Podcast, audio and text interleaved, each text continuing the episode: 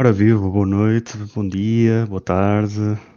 Bem-vindos a um, mais um episódio do Glitch Gamecast.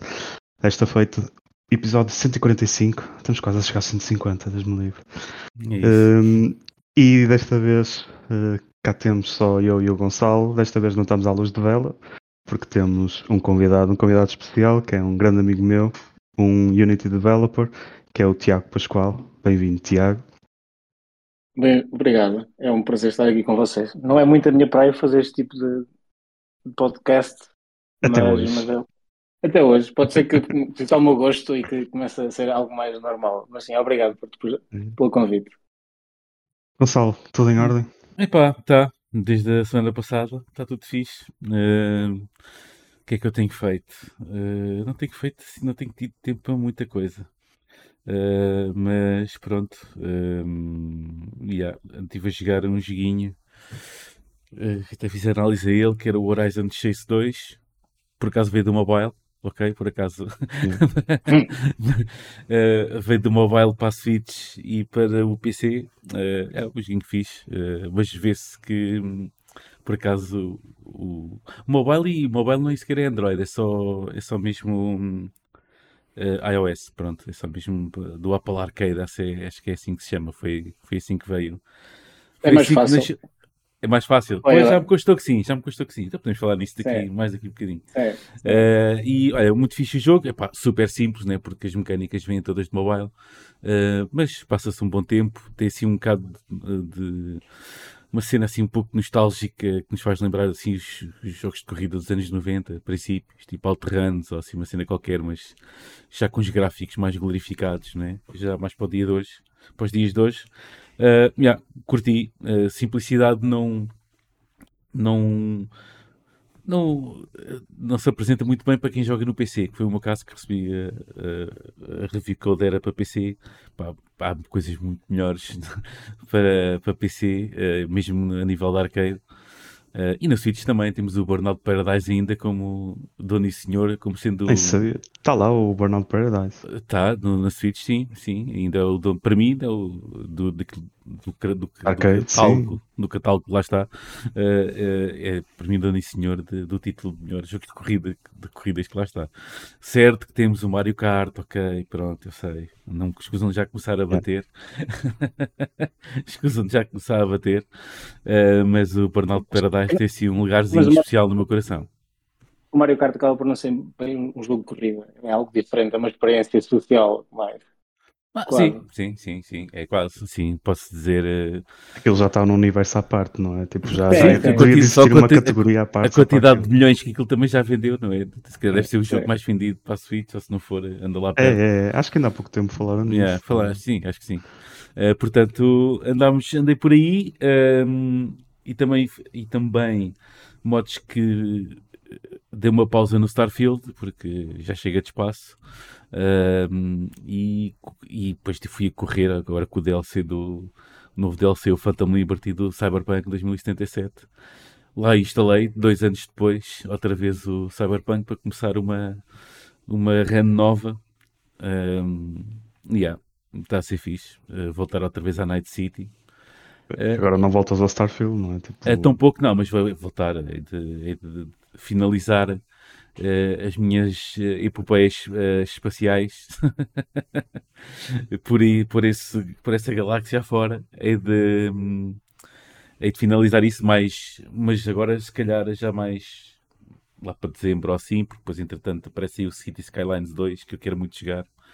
Hum, quero mesmo muito jogar, já não jogo um City Builder há sei lá, ainda, o- ainda o SimCity era uma cena, estás a ver? Ainda o Nunca SimCity era uma experimentaste o, o primeiro City Sky? Não, nunca experimentei, nunca experimentei o primeiro, portanto... Eu já experimentei, eu por acaso tenho instalado. E é, algo, Hum. é algo relaxante para jogar. É, é algo que É uma pessoa consegue é. passar assim um bom tempo. É, é, é, é giro. É É giro. E acho que o jogo, o jogo- está bem feito. Acima de tudo, acho que o jogo está bem feito. E as as possibilidades que aquilo dá para uma pessoa brincar um bocado. É tipo um Lego, é um Lego avançado, à sua maneira. Não, é? acho, acho, a sua complex... é. Sim, sim. Depois tem... Eu acho que depois a complexidade dá-se depois é. Epá, digo eu que nunca não joguei o primeiro, não é? Mas se for eh, uma, um, um sucessor espiritual de, do, daquilo que foi o SimCity, pá, depois ali o, as nuances, as redes elétricas e as, e as cenas e as os serviços, e os serviços, os serviços é que dão ali ironicamente a, a cena toda um, ao jogo.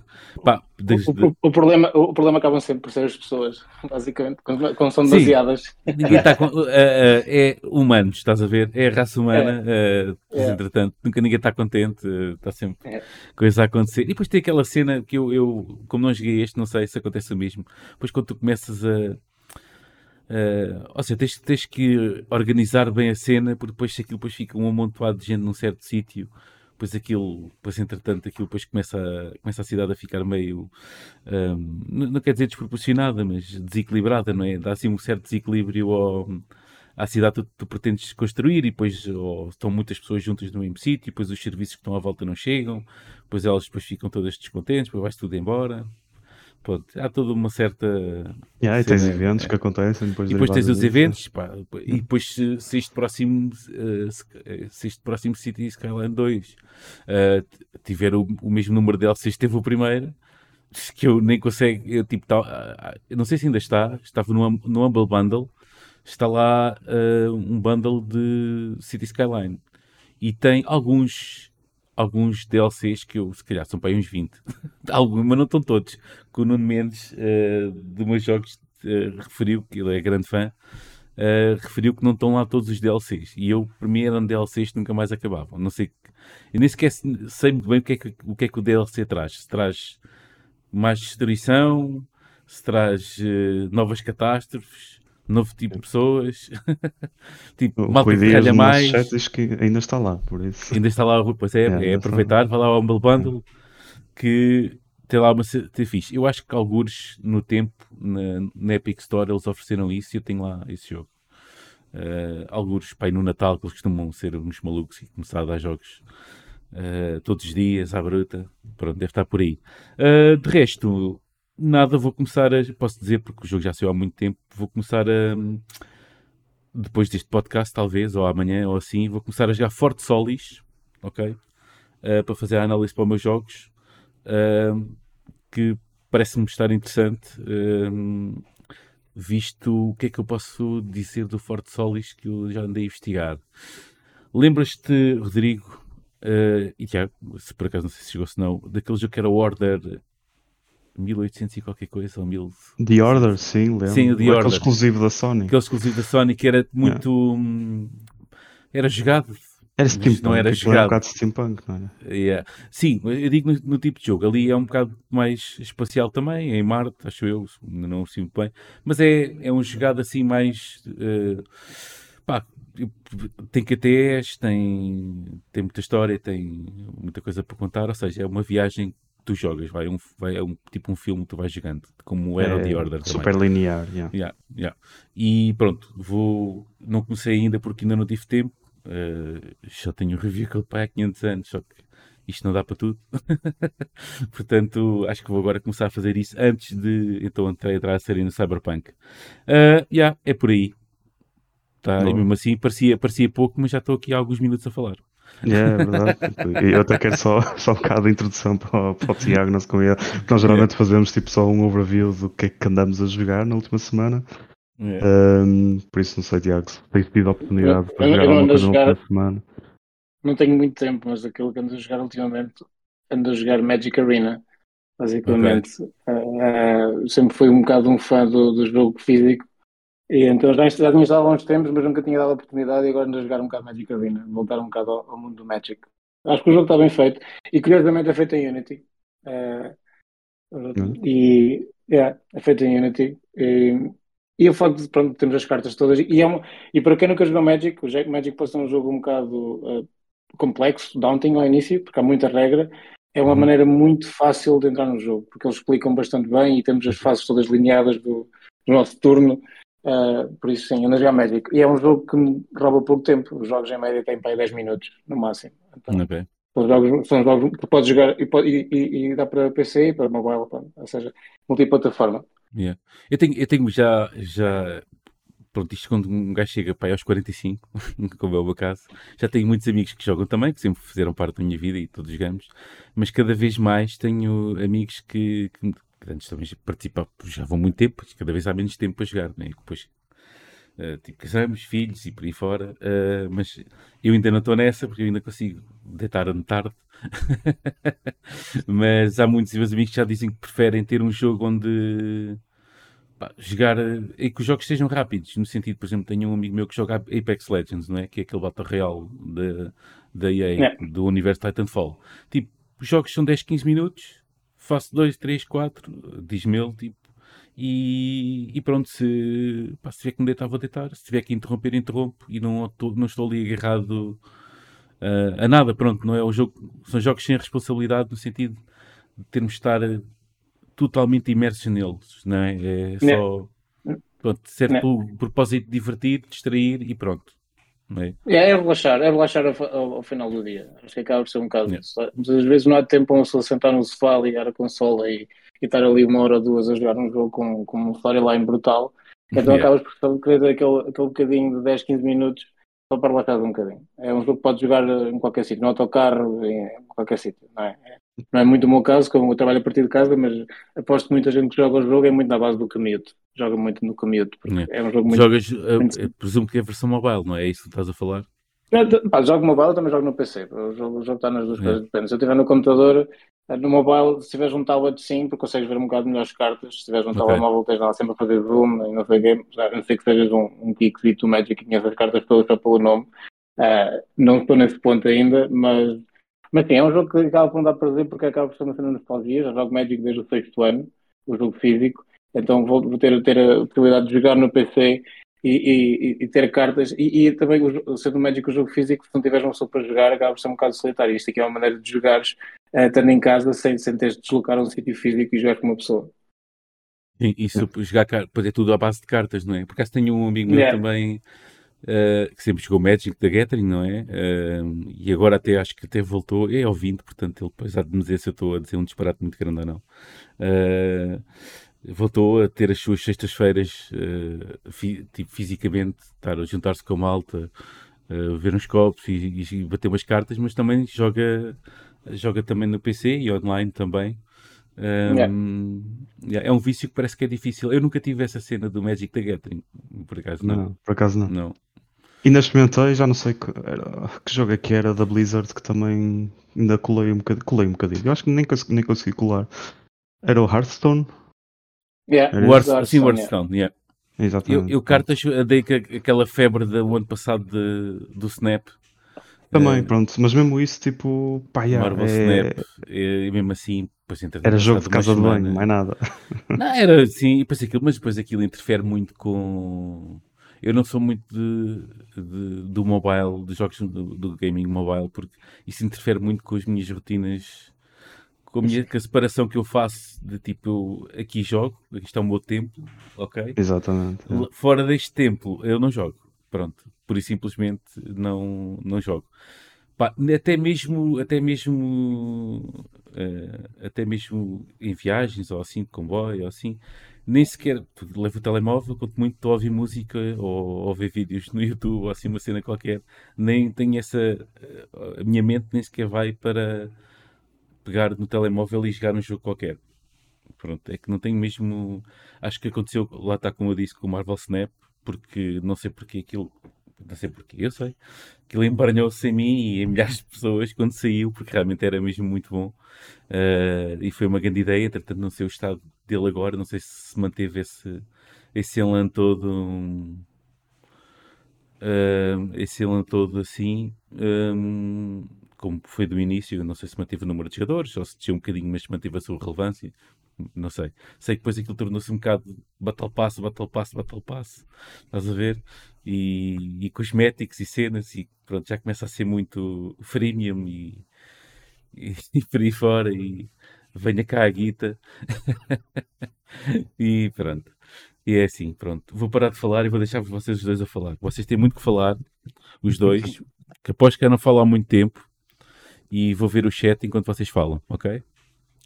Então vamos já saltar assim para o tema da semana, porque tal como já tínhamos falado a semana passada, é um tema que começou a reventar a semana passada. Uh, é referente ao Unity, por isso um dos game engines que até estamos aqui a referir, uh, muito usado para o mobile e essa alteração na política de utilização da Unity refere-se a uma runtime fee, como eles chamam, que basicamente é uma taxa que é aplicada pelo número de instalações uh, por device por utilizador uh, do jogo que vocês estejam a desenvolver.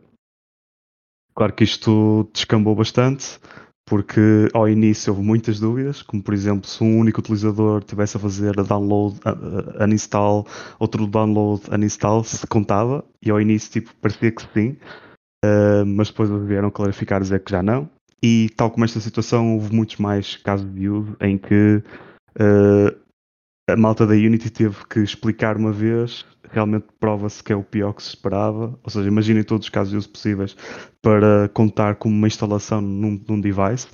E quem diz, uh, por utilizador, diz que um, se temos dois telemóveis, por exemplo, cada telemóvel vai contar também para a taxa. Uh, ou seja, há um monte de situações em que uh, era muito fácil ser uh, escalado a um ponto que, que é incomportável. Principalmente porque também, acompanhado com esta alteração, veio uma tabela daquelas muito bonitas que nós gostamos de ver quando se fala, por exemplo, em versões diferentes de lançamento de, de jogos. Também houve uma tabela aqui para o Unity para esclarecer o pricing, e por essa tabela, muito resumidamente, deu para perceber que penso que é até 200 mil dólares. Eles é até 200 mil, sim. Até 200 mil, é por aí. Pronto. O que não é sim, nada. Eles têm, eles é têm muito fácil dois, chegar aí, não é? Dois tiers, acho que é 200 mil dólares e 1 milhão. São os dois tiers basicamente que eles têm neste momento. Ou que vão ter a partir de janeiro. E, e, os 200 mil é onde está a taxa mais cara, não é? Portanto, eles no fundo começam a aplicar as taxas Sim. mais fortes às pessoas que estão no início do desenvolvimento, ou de um jogo mais pequeno, ou de um estúdio mais pequeno, um, penso que é 20 cêntimos por cada install, uh, para até ao limite de 200 mil dólares. Pá, isto é um impacto gigante, porque imaginando que um utilizador, só um utilizador uh, de uma app faz 10 vezes, pronto, só um utilizador vão logo 2 euros à vida uh, só para, para, aquele, para aquela pessoa. Se depois daquela pessoa tiver outros devices e fizer a mesma coisa, estou a imaginar a bola de neve que isto é. Claro que, para além disto, depois começaram-se a descobrir outros cantos obscuros em relação a esta política, como, por exemplo, jogos de gambling e jogos de apostas estão isentos, porque terá, não é? Um, e também, pronto, como o Tiago estava a dizer, o, o segundo tier uh, também tem preços mais acessíveis, penso que é só 5 cêntimos a partir de, de um milhão de, de revenue. Isso é mais para um, de impactos da vida e por aí fora, não é?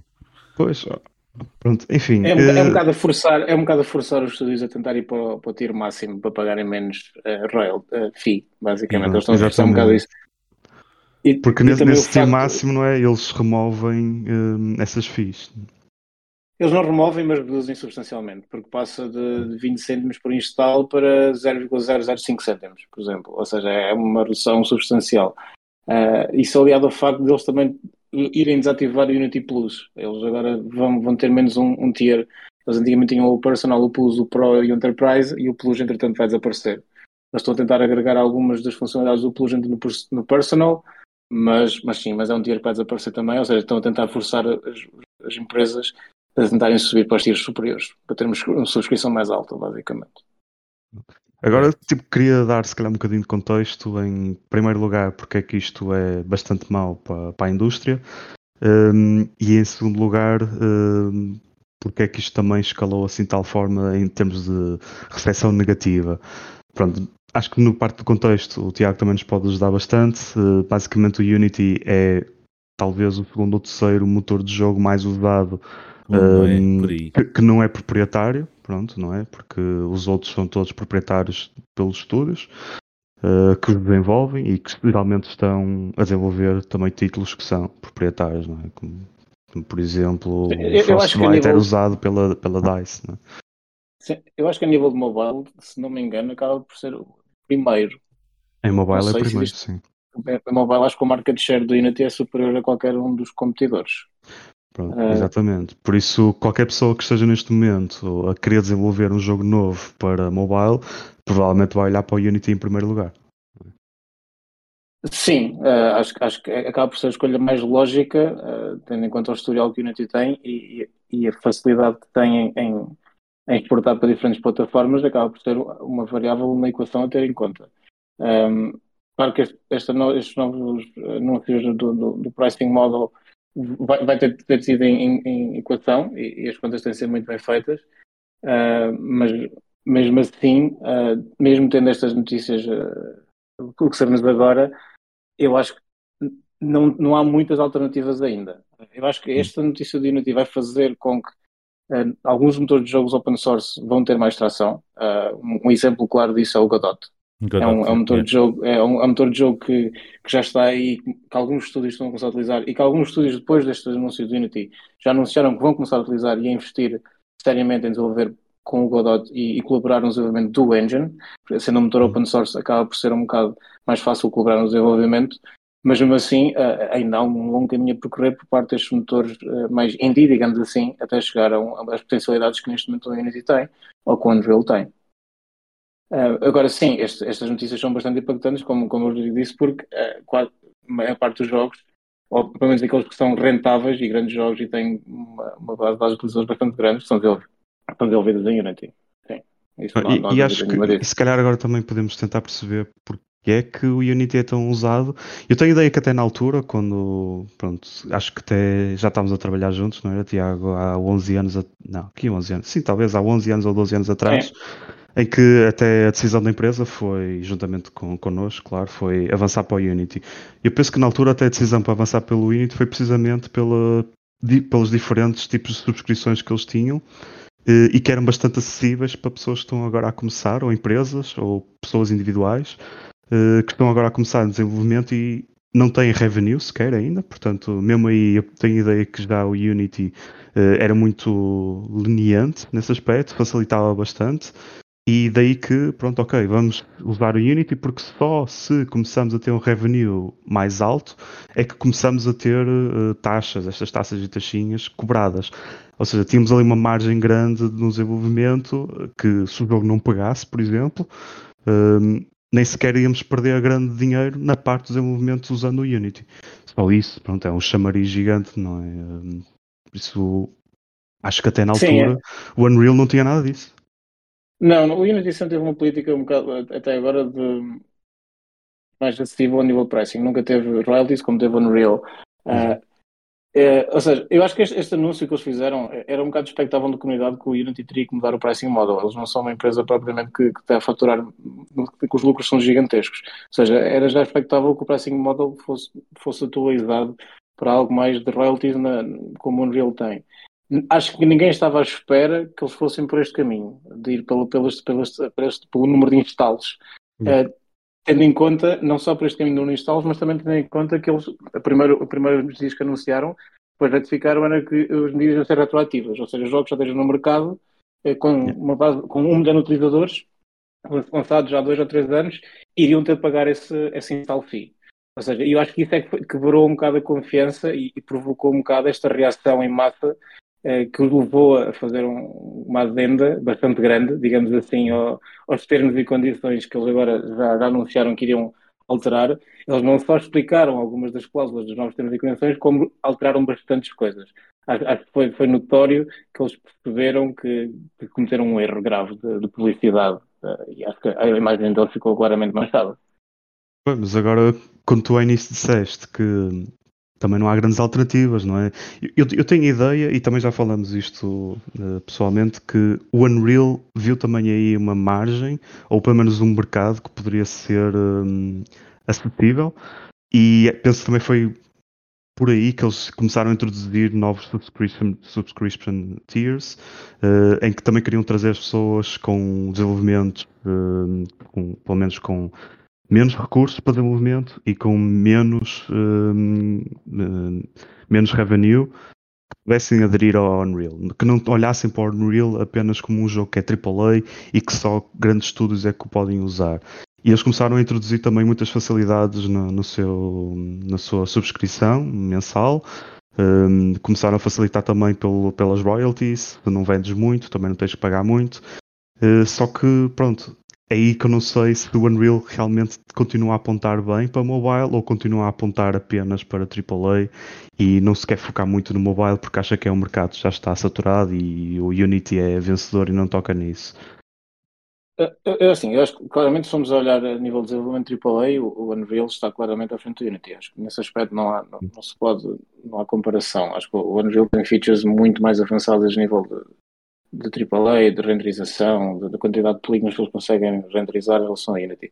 A nível do mobile, eu, eu continuo a achar, apesar do Unreal ter feito um, alguns avanços nesse sentido, eu acho que é, é, é, mais fácil uma pessoa entrar, eh, para alguém que está a aprender a desenvolver, é mais fácil uma pessoa eh, começar pelo Unity do que pelo Unreal.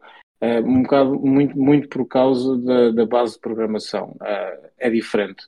Unreal é a base C++ e o Unity é a base C Sharp. Claro que tudo depende do nosso background académico, tu podes ter tido C++ na universidade, então como é óbvio, se calhar vais estar mais apto a trabalhar em Unreal, uh, mas mesmo assim uh, eu acho que acaba por ser mais fácil uma pessoa saber programar ou conseguir desenrascar, digamos assim, em C Sharp do que em C++. Uh, aliado ao facto de depois no Unreal vais ter de aprender muito mais coisas de, de blueprints e coisas assim muito, muito proprietárias e muito específicas do, do, do Unreal. Uh, por isso eu, acho que, eu acho que acaba por ser mais fácil. Aliado ao facto de eu, de eu achar ainda que a quantidade de a store do Unity a quantidade e a comunidade do Unity acaba por ainda ser um bocado maior do que o Unreal e contribuir um bocado ainda para a expansibilidade do engine. Porque o, o engine acaba por ser bastante expansível e, e há muitos packages que tu podes instalar a nível de Unity e, e não só. E, e, podes desenvolver os teus próprios packages e hospedá-los e depois até partilhá-los com, com a comunidade ou seja, acho que isso acaba por ser uma vantagem grande. Acho que em Unreal também podes fazer, mas acho que a comunidade acaba por ser maior e acaba por contribuir mais para, o, próprio desenvolvimento do engine também. É, e acho que o Unreal também só recentemente é que abriu assim as portas uh, à store deles para as pessoas poderem contribuir, porque antes, uh, lá está, era tudo vetado por eles na, na Unreal, pela Epic, e as pessoas não podiam contribuir assim facilmente. Porque isso é uma coisa que eu lembro que na altura o Unity era muito fácil, podia tirar dúvidas, uh, ou até contribuir com alguma coisa que seja necessária, ou até usufruir dos contributos anteriores. Uh, acho que também foi com isso que se criou assim, uma comunidade que ajudava mais. Um, lá está, não sei se as pessoas também viam que o Unity, ok, é mais, um, mais acessível para os pequenos, os pequenos têm que ajudar, ajudar uns aos outros, e com isso foi crescendo este sentimento de entreajuda que no Unity notava-se claramente que era diferente. As pessoas tinham mais vontade de ajudar e trazer pessoas para o Unity, e, e com isso notou-se que o Unity marcou uma presença forte no, no mercado um, graças a isso e não só, porque depois o motor em si também foi sempre evoluindo, não é? Tipo, imagino que o motor agora esteja completamente diferente do que era há 10 anos atrás. Sim, sim, eu comecei a trabalhar em Unity há 10 anos atrás e, e as evoluções são, são claras. Uh, houve claras evoluções, por exemplo, a nível de UI, a maneira como nós, antigamente o UI, como, como era desenvolvido, era uma maneira muito rudimentar Agora já tens, já tens sistemas de UI em Unity que, que, o UI é quase escrito como se fosse HTML e podes ter CSS a aplicar estilos ao UI, acaba por, por, ser muito mais fácil para qualquer pessoa que não seja um, perito. Em Unity é, é, uma linguagem muito CSS, muito web, podes, podes customizar um UI com isso. Uh, a nível de, de renderização, de rendering pipelines, de física, ou seja, é, é óbvio que, que, houve uma evolução bastante grande, muito por causa da atração que o motor teve e de, e de se começar a perceber que o mercado precisava um engine que fosse. Uh, não, não, não quero dizer fácil, porque não é fácil desenvolver um jogo, mas que fosse acessível desenvolver um jogo para mobile e partilhá-lo uh, nas duas grandes stores, que é o Apple e Android, não é? Porque basicamente aquilo, aquilo que um jogo quer é ter o máximo de visibilidade possível. E, e então uh, tu, tu, tens, tu, tens, tu podes escolher uma store inicialmente, mas tu tens de ir para a outra, porque senão o jogo nunca vai atingir o seu, o seu potencial máximo, vais ter tipo, sempre um, uma parte dos utilizadores que não vão estar, não vão estar acessíveis ao jogo, e acho que esse, esse foi um, um, um, grande selling point inicial do Unity, era a facilidade com que, com que tu tinhas um jogo a correr em Android e em iOS uh, em simultâneo. Acho que esse era, era mesmo o fator que, que, no início os diferenciou de qualquer outro competidor. Eh, acho que agora também já é possível fazer noutras plataformas, o Godot e, e Unreal fazem isso também, mas acho que inicialmente foi esse mesmo o, o selling point do, do, do, Game Engine. É porque tu até na altura bastava fazer tipo um, um único export e aquilo depois desse export Sim. ia para um lado e para o outro e tu não tinhas que fazer mais Sim. nada. Sim, claro, sim, depois sim, era preciso sim. ajustes de UI face a diversos devices, não é? Tipo, o iOS era sempre um bico de obra do caraças para adaptar o UI daquilo, mas pronto, tinhas a base igual para os dois, não é?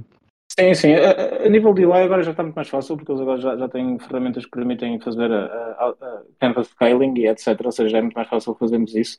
Uh, acho que aquilo que ainda se mantém ligeiramente complicado é, é, quando tu tentas fazer coisas mais low level e tentas uh, utilizar sensores ou coisas assim mais low level, aí é que existem algumas diferenças de base entre as duas plataformas. Agora, a nível do desenvolvimento normal, eu no meu dia a dia, quando estou a desenvolver uma feature, uh, não estou a pensar sequer se vou desenvolver para Android ou para iOS, estou a desenvolver uma feature apenas e se calhar 95% das vezes aquilo vai funcionar nas duas plataformas.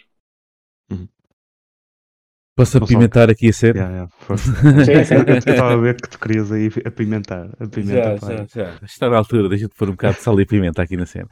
Não, isto, é que depois, eu, é assim, a volta que está agora aqui a assistir, depois a ouvir, isto são dois nerdalhões de código aqui falar um com o outro, quase. Portanto, eles estão aqui a falar de código e de cenas. Houve aqui já coisas que eu fiquei, hum, o que é que é isto que eles estão aqui a falar? Mas pronto, mas deixei passar, que é para dar uma de entendido. de qualquer maneira, tenho perguntas, o chat tem perguntas, bora lá. E aqui não se trata, podemos dar todos a nossa opinião, ou se calhar é mais informar, é segundo o que está aqui no chat. Do chat.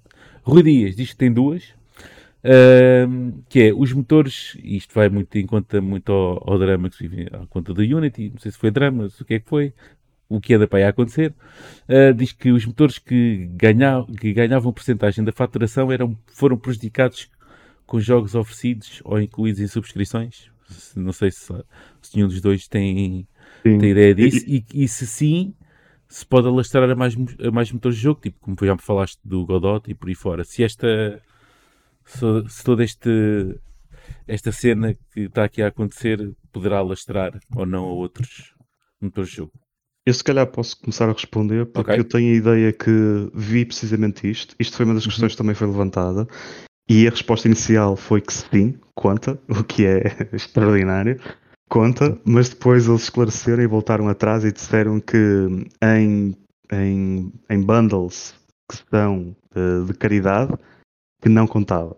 Não, Todos mas isso precisava de um aviso, eles precisavam de ser notificados. Essa, essa cena é que eu não percebo. Tipo, andamos aqui a caminhar ah. já para o século XXI afora, super tecnológicos, e ainda temos que. Olha, desculpe, a gente vai fazer aqui um, uma cena onde vamos oferecer. Pá, yeah. pronto, deixem lá. É, mandar um e-mail, deixem, deixem, lá. Deixem lá isso, estás a ver? Curti. Eh, isso, é, isso eh, na minha eh, opinião, e de quem quer ver ser-me sangue, hum, acho que é mesmo resposta de quem não sabia quem não sabe o que fazer. Na altura não, tá, não sabe o que é que há de fazer. Não, eu acho que não. Sim, eu, eu, eu, eles, foram apanhados, eu, acho que foram apanhados um bocado de surpresa. Eu acho que eles tinham noção que as notícias que eles iam lançar iriam ser controversas e queriam provocar uma reação. Eu não acho que eles tenham, tivessem noção total da, da, do quão grande a reação foi. Porque acho, acho que houve uma, uma reação bastante generalizada. Houve não só, uh, não só nos fóruns em que as pessoas vão lá dar as suas opiniões, mas houve grandes estúdios, ou estúdios com algum nome próprios a lançar uma, uma carta aberta e a fazer um, um comunicado, Alguns? um comunicado oficial. Muito, Caramba, centenas. Sim, pronto. Ou seja, eu acho, eu acho que eles não tinham bem noção do, do, impacto que isso iria ter. Estupidamente, na minha opinião, porque acho que, acho que era óbvio que, esta, que este era tipo de, de, alterações uh, iria ter o impacto que teve, sendo o Unity, lá está, como, como já falámos, um dos grandes game engines a nível do mobile, não é? É, por isso, acho, acho que foi um bocado uh, ingênuo da parte deles, digamos assim. Ok. Uh, então a pergunta seguinte era se isto pode alastrar a mais, a mais motores, no sentido em que um, pronto, já, já falámos na questão da porcentagem de, das oferendas. Aliás, acho que o Rui Dias até estava a falar se isto é típico da, da, da indústria de videojogos, no sentido de, dos motores de jogo, se quando os jogos são oferecidos ou, ou incluídos em, em, subscrições, como por exemplo o Game Pass ou por aí fora, ou, ou assim uma coisa, se é por norma este tipo de, de faturação uh, acontece ou se um, acaba por um, ou isto é uma novidade, ou, ou como é que se chama o senhor da Unity? Acho que, a, a, pergunta é: será que o senhor da Unity, como é que ele se chama? O senhor. O John, John Richello. Sim, o senhor que manda as companhias, como sei lá o quê, como que, que muda de cuecas todos os dias. Uh, foi uma invenção dele, ou isto já acontecia e ele apenas uh, assim, foi que buscar eu me isto? Lembro, que eu me lembro, eu acho que é a primeira vez que um Game Engine uh, mete uma política de install fees. Eu acho que a minha parte até agora é muito okay. à base de royalties, da, da faturação que, que, tu efetivamente produzes no jogo. Eu não me recordo assim de um game engine desta dimensão, também não há assim tantos, que, tenha, que tenha Sim. ido por esta abordagem de, de, de, installation fees. Aqui a questão é, por exemplo, o Rodrigo falou bem no início que há, muito, há muitos eh, engines que são prata da casa, não é? Uh, tipo, por exemplo, a Bethesda tem o seu, uh, que não no larga, infelizmente. uh, e, e, há muitos por aí, o, Frost, o Frostbite Engine e, e, por aí fora o Snowdrop, né, assim que é o da Ubisoft, para fazer o, o, o, o Divisions é. e tudo que é Ubisoft, basicamente. pronto. Esses aí são feitos, uh, e até acho que o Titanfall, acho que a Respawn usa uma versão uh, super modificada do, do Source, pronto, do, do Source Engine. Uh, pronto. Mas há, neste caso, no mercado dos, dos motores de jogo, temos o Unity, como já dissemos, ali em segundo lugar, mas temos um temos o Unreal Engine, que há muito tempo, que é o motor mais utilizado para tudo e mais um par de botas, pelo menos no que diz respeito a AAAs e por aí fora. Eu acho que, se calhar, em mobile e no, na, na, na vertente mais indie, o Unity ganha força, o Godot também. Há para aí mais uns. Há um que é o, o Game Maker. Game Maker, Game Maker também. Pois há um Sim. que não sei se é um destes que eu já disse que é super especializado em, em platforming 2D. Pronto, há para aí uns que são mais específicos uh, uh, e por aí fora. A questão é que tu vês um Unreal, epá, está bem que o é que é Epic está cheio de dinheiro por causa do Fortnite, por isso é que às vezes pode fazer tudo e mais um par de botas, não é? E atenção uh... que começou a fazer isso e mais um par de botas graças ao, ao Fortnite. Pronto, Só depois exato. é que eles começaram a abrir as portas. Portanto, o Unreal, que é o mais utilizado, o mais popular, é mais tudo, uh, tem, um, tem uma, uma abertura no mercado muito diferente do que está aqui a acontecer com, com o Unity. Uh, não peço uma opinião muito vincada a, a, aos dois, mas peço uh, por carga d'água. É a minha pergunta. Por carga d'água é que a malta do Unity se lembrou disto? Alguém pode sequer imaginar o que é que. Olha, vamos fazer isto independentemente deles, deles estarem cientes das repercussões ou não. É tipo, estamos na nossa mesa, estamos aqui todos ao almoço, estamos todos uh, executivos da, da Unity. Então, o que é que a gente vai fazer agora para para, sei lá, aumentar o, uh, o revenue ou por aí fora. Uh, e aparece isto. Isto não, se estivessem nesta, nesta reunião, não dava logo vontade de. É pá, espera aí. isto vai correr mal, olhem por isso. Ou acham que há, o propósito disto é. é o resultado disto é, é maior do que, do que o, o backlash que pode haver, em termos financeiros. Vá. Eu acho que nessa reunião um, o objetivo poderia ser, e o que eu acho mais expectável ser, era quererem fazer mesmo concorrência ao Unreal, não só nos mercados em que já estão, por isso em onde o Unity já, já é grande, mas acho que também em AAA. Ou seja, o Unity pode estar a apontar a querer desenvolver uh, fortemente em AAA, se ter a qualidade gráfica que o Unreal consegue. Mas ele já, uh, é, um, é um motor de jogo que já tem tanto, tanto jogo super uh, lucrativo. Que... Pois, eu sei, mas lá está. Isto, eu estou a dizer qual é o, ah, sim, okay, o, okay, o, que poderá Pronto, justificar, o que poderá justificar sim, o mindset sim. deles, porque querem também ter grande, um grande motor de partículas, querem ter um grande motor de iluminação, uh, e nesse momento o Unreal dá, dá 5 a 0 e sem dúvida nenhuma. Porque isso são coisas que já são mais aplicadas e já têm mais custo de processamento, uh, para os devices, em que se calhar um, um, telemóvel não consegue fazer isso, mas a apontar para uma consola de última geração ou para um PC já consegue. Por isso, eventualmente poderá ser essa a razão. Eles querem expandir, querem conseguir eh, ter maior qualidade no desenvolvimento para poder apontar as armas um bocadinho ao Unreal. Porque de resto não faz sentido. Claro que esta decisão foi mesmo para sacar dinheiro, não há outra, não há outra razão. Sim, eu, eu, concordo com, com, com o Rodrigo. Acho que a decisão fundamentalmente foi uma decisão financeira. Uh, como, como eu já referi, o Unity não, é, não acho que seja uma empresa que esteja a nadar em dinheiro. Uh, nos últimos anos tem-se vindo, tem vindo a verificar isso. Uh, e também não é uma empresa que, que, que, é conhecida por tomar mesmo excelentes decisões a nível de, do plano estratégico. Hum. ou seja, por isso, a, a, a, junção das duas coisas faz com que isso tivesse acontecido. Aliado ao facto, eu, eu, acho que isto foi um bocado uma decisão tipo o que aconteceu com a Netflix, uh, quando eles mudaram o pricing model e começaram a cortar um bocado a partilha das contas. Foi uma decisão muito controversa que toda a gente criticou, mas que, que pode-se verificar que se calhar ainda vão ter algum, algum revenue disso. Uh, e acho que ainda ah, foi um bocado isso. Eles, eles anunciaram. É? Eles anunciaram uma coisa muito má, agora retrataram-se e deram uma coisa menos má, uh, mas que ainda vão tirar dividendos disso. E agora a comunidade vai ficar uh, contente com esta areia que, que, eles, que eles acabaram por. Uh, e o endgame era sempre é? este, não é? E o endgame, se calhar, era sempre este. Olha, vamos, é, eu, eu, eu vamos meter aqui a bitola.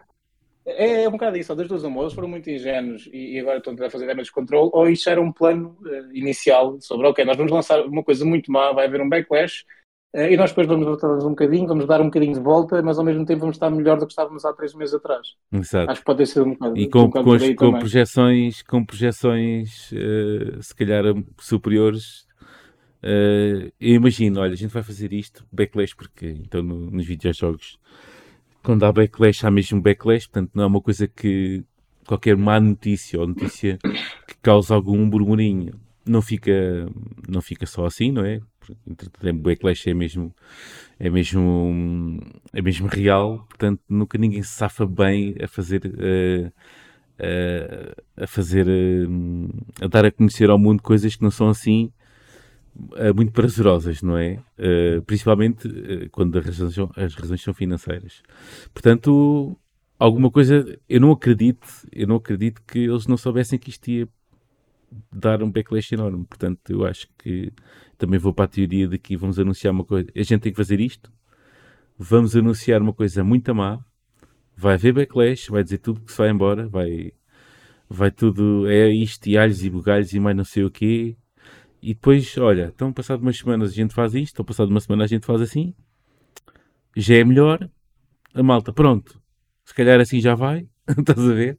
E pronto, e fica assim, e passado um mês passa o ciclo noticioso, o ciclo de notícias, já ninguém se lembra, está-se tudo a borrifar, não é? Que hoje, como estava a dizer o Rui Dias aqui no chat, e bem, da Epic mandou embora 900 oh. funcionários because reasons, é. sei lá, ninguém é, sabe. Layoffs, é. e eu, eu, eu, eu, sei que os outros, eu agora não sei os nomes porque não vi notícia assim como deve ser.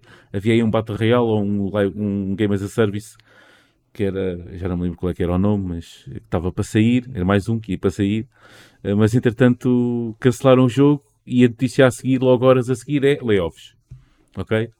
Mas essa, essas, esses layoffs, estes, estes experimentos, né, que são pessoas reais, que é, tipo, isso é que é importante, já ninguém liga. Tipo, é coisa que, que, já não vai. Um, Pronto, mas isto já eu sou a dar aqui já um desvaneio, estava a dar aqui um, um abafo à conta disso também. Porque também houve muitas notícias esta semana de layoffs de vários estudos e de várias, e de várias empresas. Parece que escolheu tudo esta semana. Um, Sim, é verdade, é verdade. De qualquer Essa maneira. Foi... Sim, e, e, por exemplo, se calhar vou, vou, vou, vou virar aqui um, um bocado aqui o bico ao prego. Eu sei que temos estado a falar de engines e por aí fora.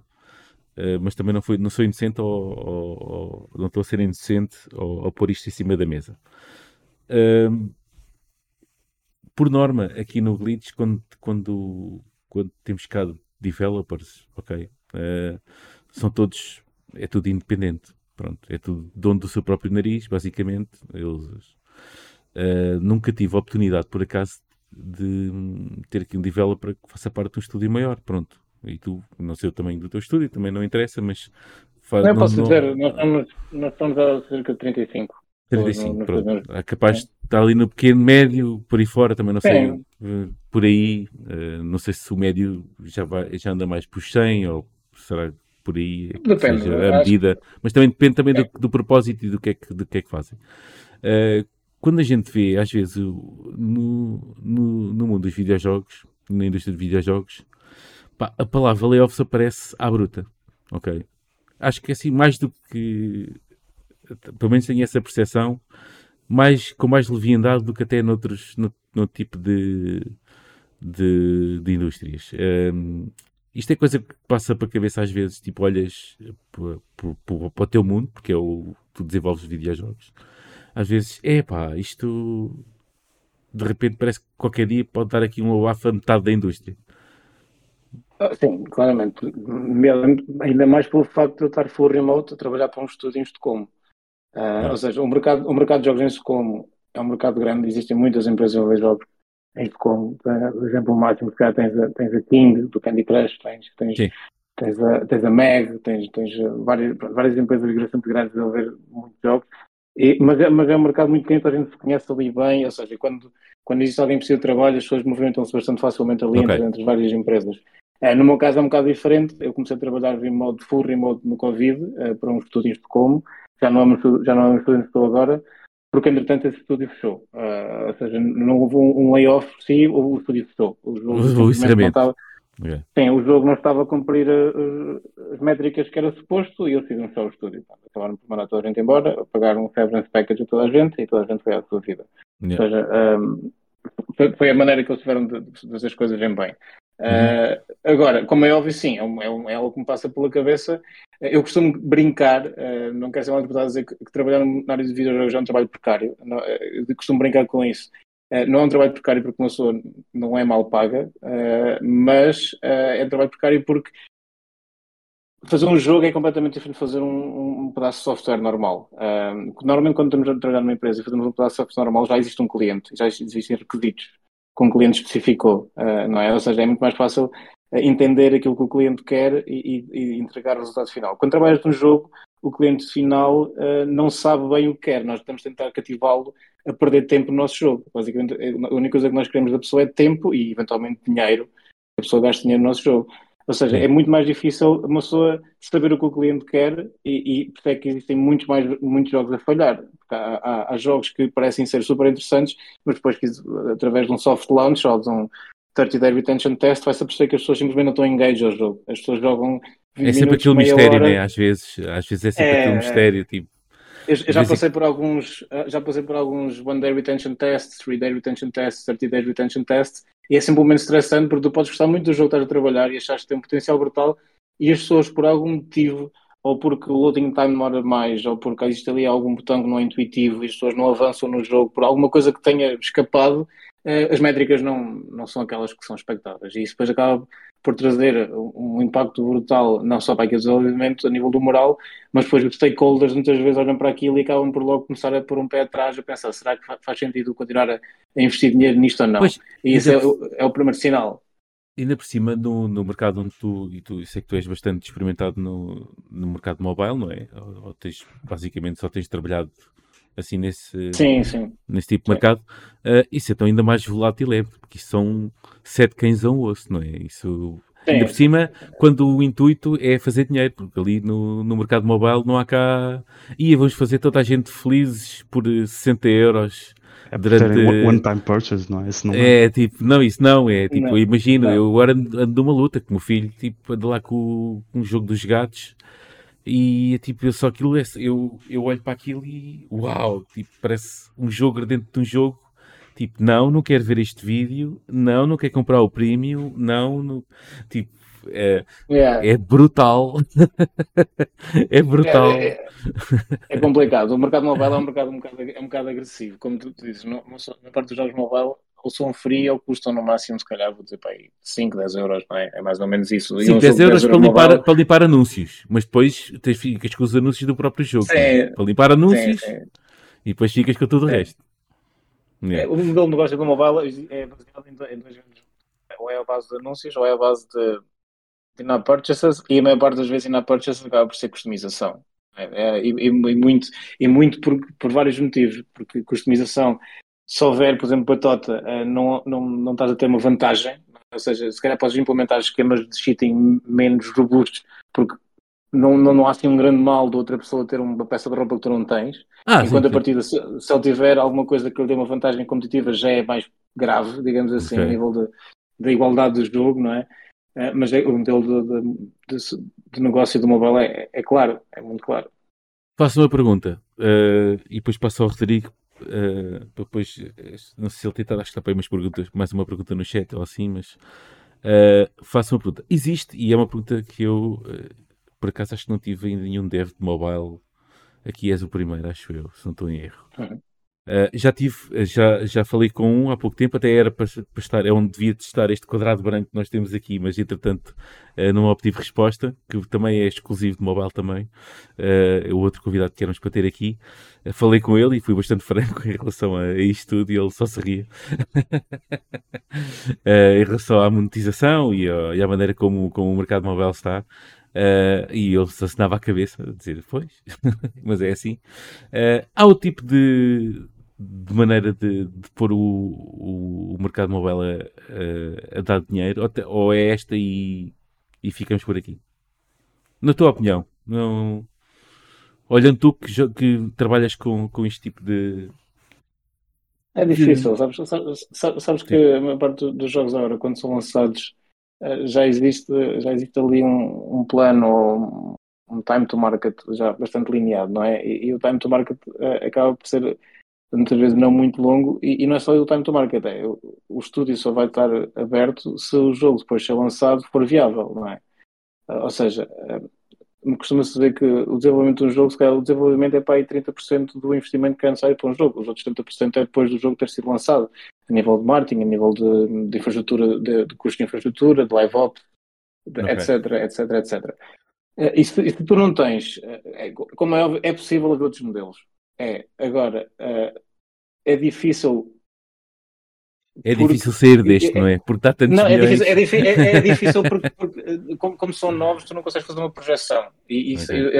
anda toda a base de projeções, não é? Tu, tu, quando decides fazer um jogo, tu tens de fazer uma projeção para, saber se este jogo pode ser ou não rentável, não é? E, e, e depois existem modelos já existentes. Tu sabes que se eu tiver X milhões de downloads uh, com X milhões de, de, de, dinheiro gasto por, em média por utilizador, tu podes investir X tempo em desenvolvimento. Ou seja, tu tens de fazer ali um, um jogo um bocado de, de equilíbrio, ok, posso gastar X desenvolvimento porque depois vou ter três vezes o retorno. Porque não podes ter simplesmente o mesmo que gastaste em desenvolvimento, tens de ter duas ou três, três, quatro, cinco vezes mais o retorno para que o estúdio seja rentável e para que possa haver um segundo jogo lançado pelo estúdio.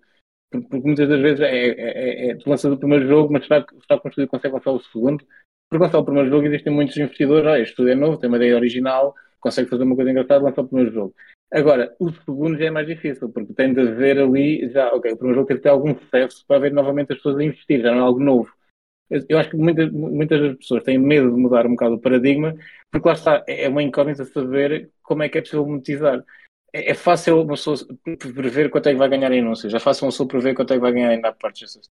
Com outros modelos acho que é difícil. Eu acho que é isso um bocado a barreira que há é, é. esta. É, mas, mas, um mas, não deixa de, pá, de ser muito agressivo. É super agressivo. Qualquer jogo, neste momento, qualquer jogo, eu não consigo achar um jogo que não tenha uma loja dentro dele ou que não tenha publicidade. É, acho é muito raro. É. Aliás, eu, eu até, até me custa no. Eu tenho Android, né? portanto, na, na Play Store, às vezes eu gostava de saber onde é que está a opção para eu selecionar uh, jogos uh, onde só tenho, ou que sejam de, totalmente gratuitos, ou que sejam só de uma, só de uma compra, comprar e pronto. Nem, nem tenho sequer esse tipo de tabela lá, porque não acho que nem sequer. Uh, Tipo, a própria isso. Google também acha que não, isto tem que ser este faroeste que aqui está e pronto. Sabes o que é que eu comparo, por exemplo, a Play Store? Eu vi um vídeo, às vezes no YouTube a gente uh, perde-se um bocado pá, e apareceu-me, não sei, por carga d'água. Ou ontem, ontem, ontem, um vídeo de um gajo, aqueles vlogs que fazem, tipo um gajo em Uh, em Singapura, acho eu, em Singapura, naqueles, uh, naquelas zonas noturnas onde há tudo e mais a par de botas, que pronto, cá, cá por lá, tipo na, nas Tailândias e coisa e por aí fora. Uh, e é o que me faz, e aquilo era é só luzes por todo lado, era só movimento, era só gente a agarrar, gente a olha aqui, olha isto, ou toma esta cerveja, ou anda cá ver aqui estas senhoras que aqui estão, ou assim uma coisa qualquer. E eu acho que qualquer loja qualquer loja, seja na, na, na, na Apple, seja na, na, na, Play Store. Eh, eu da Apple não conheço muito bem o sistema, portanto nem sei como é que se chama, como é que se chama a loja da Apple, portanto nem vou por aí. App, App, App Store. App Store, pronto. Uh, yeah. Acho que é tudo um bocado assim, é tudo, parece uma feira da ladra, onde toda a gente está-te a querer agarrar, ok? Se não tiveres um rumo, se não fores, já não souberes ao que é que vais, se perderes por aquelas buscas, acho que toda a gente quer agarrar. Pronto. E acho que o próprio, as próprias lojas uh, fundamentam isso, que é tipo, porque também como ganham porcentagens, não é? Uh, também têm que, também têm que, têm que fomentar esse tipo de, de marketing agressivo, pronto, e mesmo e pronto, é, é uma das queixas sempre que eu tenho é que não consigo arranjar pá, um jogo com compra única, sei lá. Eu sei que há, meia dúzia de jogos que eu sei que existem, tipo o uh, Monument Valley, não é? O Wii U 2, que podemos comprar a mobile, pronto, é só compra, é só uma vez. Uh, e pronto, é um, um, método normal, ou pelo menos um método que eu conheço de comprar jogos, mas a maior parte é tudo, pronto, siga para mim, é, é sempre para aviar cartuchos, e eu também acho que sim, acho que, e se calhar é muito volátil até, uh, a questão deles aparecerem e desaparecerem da loja, não é? Deve ser uma coisa brutal uh, de fazer um jogo, como tu dizes, estar a 30 dias a, exper a, experimentar a ver se pega, se não pegar, sai logo, não é? Quase certeza que nem sequer é, fica lá a ganhar a, é muito ganhar difícil, é muito, é muito, difícil um jogo que, que, que se chumbe ou que não atinja as métricas de um, de um teste de retenção de 30 dias Uh, a não ser que, que, que, o estúdio por trás acredite bastante no jogo e, e tenha fundos para, para, tentar fazer um revamp um bocado naquilo, uh, é, é, difícil um jogo que assume na, nas métricas dos 30 dias que, que tenha continuidade. É um, a não ser que seja o Among Us, não é? Que aparece, só dois, que aparece só dois anos depois. Porque algum streamer se lembrou de, disso. Mas mesmo esse, por exemplo, tinha que ter uma base muito boa e tinha que ter algo inovador para as pessoas pegarem e depois voltarem, porque acho que eventualmente a parte de monetização só começou depois, não é? Porque primeiro o jogo tem que pegar, não é? Se o jogo não pega, é, nem mas, vale mas, a pena tentar monetizar. Corrijam-me corrijam se eu estou enganado. Quando é que o Among Us apareceu? Foi durante a pandemia, certo? Foi, ah, muita eu, coisa eu apareceu durante a pandemia. sim, sim, mas eu acho, eu acho que a grande, a grande vantagem do Among Us foi ter aparecido durante o Covid. Acho que foi o, grande fator que as pessoas tenham não foi, ficado um bocado Não foi o Fall Guys também. O Fall Guys também apareceu foi, durante também. a pandemia. É. Foi no ano a seguir ou assim. Pronto, ok. Há sempre aqueles jogos de verão que aparecem e depois é. uh, aqueles Chile, a Silly Season traz sempre esses jogos. Uh, Rodrigo, mas, não sei se, se tens alguma eh, coisa mais a, a perguntar antes ou pegar no chat ou assim uma cena qualquer, não sei. Não, eu, te, eu até queria perguntar, uh, pegar na, na questão que tu fizeste, porque é um exercício porreiro que fazemos, que é que alternativas é que existem para mobile, para além deste modelo de negócio. Okay. Uh, à cabeça vieram-me dois, uh, eu penso que até nós, quando trabalhamos antes, fez um bocado isso, que era por subscrição. Uh, não sei se para jogos funciona muito bem, mas eventualmente tens uma subscrição que pagas todos os meses para aquele jogo e evitas ter, um, ter uh, hum, single okay, purchases constantemente, percebes? Um, e depois aquela subscrição vai-te dar acesso a um tipo de conteúdo, pode ter outra subscrição que te dá acesso a mais conteúdo e vais por aí fora até as pessoas pagarem 50 hum. paus por um jogo mobile todos os meses. Uh, eventualmente é uma solução, outra solução será tipo como é o modelo de negócio tradicional, aumentas o preço a single time purchases, pagas uma vez tipo 30 paus por um jogo mobile e no fundo tens o conteúdo todo. Esse será o mais difícil, porque como o Tiago estava a dizer, é muito difícil de perceber o que é que as pessoas não, realmente não, querem. Porque dá para ganhar mais uh, dinheiro do que isso. As, as pessoas não sabem o que é que querem, portanto tu eu até gostava depois, eventualmente, acho que aqui não vamos ter espaço para isto, mas parece que uh, no fundo a conversa também vai um bocado de encontro ao que nós temos falado em relação ao que se passa com AAA, que é grandes tempos de desenvolvimento para depois o resultado final não ser de acordo com o esperado. Vamos uh, ter essa conversa claro, um dia destes, claramente. Pois, porque reparem que a mobile é fácil fazer estes testes e ter open betas ou close betas numa fase muito cedo do desenvolvimento do jogo porque tu queres perceber se uh, a mecânica, que se aquele gameplay loop agrada aos utilizadores ou não. Tu queres perceber isso, porque se isso pega e agarra as pessoas nos tais testes de retenção, um, pronto, ok, vais começar a construir à volta daquilo. Enquanto que num jogo AAA, uh, penso que até foi isso uma das coisas que, que se falou recentemente com, com, o Todd Howard em relação ao Starfield, foi que uh, o, o, jogo, para ser perceptível do início ao fim foi só mesmo muito tarde no desenvolvimento do jogo. Portanto, eles tiveram ali um período em que foram anos e anos e anos de desenvolvimento em que não tinham a certeza se aquilo ia resultar bem de uma ponta à outra. Isto em mobile é inconcebível, não é? Tipo, não consegues estar ali a pagar a um estúdio 3, 5 anos em que não há certezas, não é? Não há retorno, basicamente. Sim, acho que isso é um, um dos grandes elementos que é diferente do AAA do mobile. É, é o tempo que demoras a ver um jogo mas também o tempo de vida desse jogo, não é? Porque, uh, como, como há bocado o Gonçalo falou, um jogo mobile acaba por ser um jogo muito volátil, se calhar está nos tops durante três semanas, um mês, dois meses no máximo, e já tem um jogo com, com bastantes utilizadores, não é? Porque uh, os algoritmos de, de seleção dos tops das stores acabam por beneficiar os jogos novos, ou quando os jogos têm atualizações, não é? Eles acabam por, por impulsionar aquilo na, nos algoritmos de pesquisa, e, e, depois, uh, gradualmente, o jogo vai descendo, a não ser que tenha uma, uma, base de utilizadores em crescendo sempre. Uh, enquanto um jogo, se calhar uma pessoa joga um jogo mobile um mês no máximo, dois meses, não é? E se não houver um, um, update ou um novo conteúdo, uma pessoa vai, vai, desleixar, vai, vai deixar de jogar porque a nível mecânicas não são tão profundas como um AAA Games, não há, não há tanto prazer a nível visual ou, ou a nível qualquer outro tipo de jogo. Enquanto um AAA game, se calhar uma pessoa gasta os seus 60 ou 70 euros, mas se calhar está ali meio ano a jogar aquele jogo, se não tiver muito tempo, se for uma pessoa que, que quer acabar o jogo no fim de semana, não é? Mas se calhar tem ali um jogo para jogar durante um, um número largo de meses. E acho que isso acaba por ser uma grande diferença. É, eu acho que é, não, é, não é fazível uma pessoa cobrar 40 euros à cabeça por um jogo mobile, não é? é quando uma pessoa se calhar vai gastar lá só duas ou três semanas. Se calhar neste modelo atual, se calhar a pessoa vai gastar os 40 euros faseadamente, agora vai comprar, vai gastar 5, depois no dia a seguir vai gastar mais 5, no final vai gastar os 40 ou até 60 ou 100. Mais, não sabemos, isso não é? o intuito é, é gastar mais do que propriamente mas, do que seria o normal, não é? Mas é, é porque, é porque custa menos, não é? Eh, quatro vezes, quatro pagamentos de 5 euros custa menos do que 20 euros uma vez só vez, não é? Está, essa, essa é, Certamente. Essa é que é a questão. Certamente, uh, mas é que é mesmo isso. Eu agora estava a ver, por curiosidade, o que é que andava aqui na Play Store em primeiro lugar. E por acaso tinha aqui a pesquisa por zero. E está o Monopólio. É capaz. Deixa-me ver aqui na App Store o que é que está. É, mas isso lá está, pode ter a ver com um push recente, que acho também em anúncios do YouTube, não é? Que são direcionados vão ter, a, a, a vão ter o mais rentável. Estavam é a mandar quando... monopólio muito, portanto, o no entanto, o mais rentável, exatamente, mas o mais rentável está em segundo, monopólio, portanto, aquilo lá dentro deve estar pejado. Pois, na, na, na, App Store, na App Store, nos free está os FIFAs, é que agora está, o FIFA é também FIFA, está agora, aqui, é. Yeah. Não, é, não é FIFA, agora não se chama FIFA, é o UFC. Não, pois o UFC. Cenas, yeah. Yeah, o UFC, e depois o Among Us ainda está, o Among Us, curiosamente, ainda está no top 10, décimo.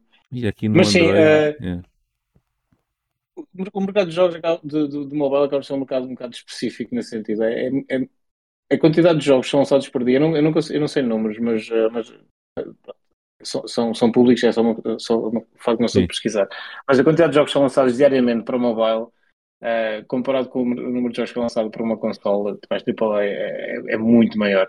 Por isso, é, é um bocado o que tu disseste há bocado, são sete cases a um osso. É cada um tentar encontrar o seu espaço é. e tentar ser minimamente rentável para conseguir lançar um segundo jogo ou um terceiro jogo, depende do, do, do estado de maturação do estúdio. Sim, e, e mais ou menos essa, essas iterações de segundo e terceiro jogo, qual é, por norma no mobile, qual é que é o, o tempo, uh, vida útil de, de uma iteração de uma franquia, por exemplo? Uh, se é que há, especificamente. Imagina, a gente aqui, tipo, aqui no AAAs e por aí fora, e nos métodos mais com, antigos, convencionais, uh, se calhar temos uh, é, dura, é, quase a duração do desenvolvimento, né? Isto sai este ano, depois se a coisa correr bem, daqui a 4 anos ou assim temos o segundo, né? o segundo jogo. Ou... Isto no mobile é mais rápido a acontecer? Ou é... Sim, sim, sim. Lá está por causa, por causa do facto de eu há bocado. É, é, é, as pessoas cansam-se muito mais e como há muito mais oferta no mobile, que não há ali algo novo uh, regularmente, as pessoas vão, vão pensar e vão experimentar outra, outra coisa. Outra coisa. Uh, eu, eu acho que a nível mobile, uh, quase todos os jogos que agora são lançados têm de ter algum sistema de live ops. se, não, se não tiver algum sistema de live ops que esteja a mudar conteúdo conforme se, é Halloween, se é conteúdo temático, se não houver conteúdo a ser atualizado em real time, as pessoas vão, vão se fartar muito, muito rapidamente. Yeah. Eu, eu, diria que aquilo que eu tenho visto é que quando se, plane, quando se planeia lançar um jogo, já tens de ter um plano de, de atualizações, se calhar de um ano, e, e, no máximo dos máximos, essas atualizações têm de ser de dois em dois meses. Quando essas atualizações são atualizações de lógica do jogo. Novo conteúdo? Não, não, não, não, estou a falar mesmo de atualizações de novas features. Uh, ah, ok. Conteúdo, conteúdo tem de ser muito mais regular ainda, tens de calhar de lançar novo conteúdo em duas semanas. Ou seja, novos NPCs, novas quests, novos, novas novos skins, itens, novas vestuários sim, e fora. Sim, eu, estou a falar a nível de features, se calhar faz um lançamento calhar, mensal ou dois em dois meses com, com, novas mecânicas, mas a nível de conteúdo tens, tens de ter uma rotação, se calhar, duas em duas semanas. Claramente. Uau! Uau! É. É, Muito é, intenso. Nem, nem, sequer se compara, não é? Pois é mesmo isso. É, parece que estás tipo a fazer jogos que são uma sprint, não é? Tipo, estás sempre a correr com aquilo, enquanto que os é. jogos de AAA são mais maratonas. Um... Sim, tu basicamente em, jo em jogos mobile, tu chegas a um ponto quando o jogo está em produção uh, que tens equipas só dedicadas a fazer conteúdo. Uh, ou seja, tu desenvolves, tu estás, estás numa fase de pré-produção em que desenvolves a base das ferramentas, depois entras numa fase de produção em que finalizas as ferramentas de desenvolvimento uh, e depois tens equipas que, que, só estão a produzir conteúdo e que não, não sequer estão a fazer novo gameplay, só estão a produzir conteúdo, novas, novas skins, novos, novos sons, novos packs de emotes, etc, etc, yeah, etc. Exato, exato. Olha, vou pegar aqui na, no chat. Vou aproveitar aqui uma coisa do Rui Dias, diz, e com a capacidade dos GPTs da vida, pronto, ok os GPTs. Temos, que, tinha, tinha, que parar aqui. Tinha que parar tinha aqui. de haver uma pergunta disso. Tinha, tinha, tinha uh, a gerarem blocos de código. Isto foi ainda relativamente é. há bocado ao, à conversa que estávamos a ter dos layoffs e por aí fora. Uh, a gerarem blocos de código, acredito que cada vez mais existe a redução de equipas que lidem com programação. Isto é sim ou sopas?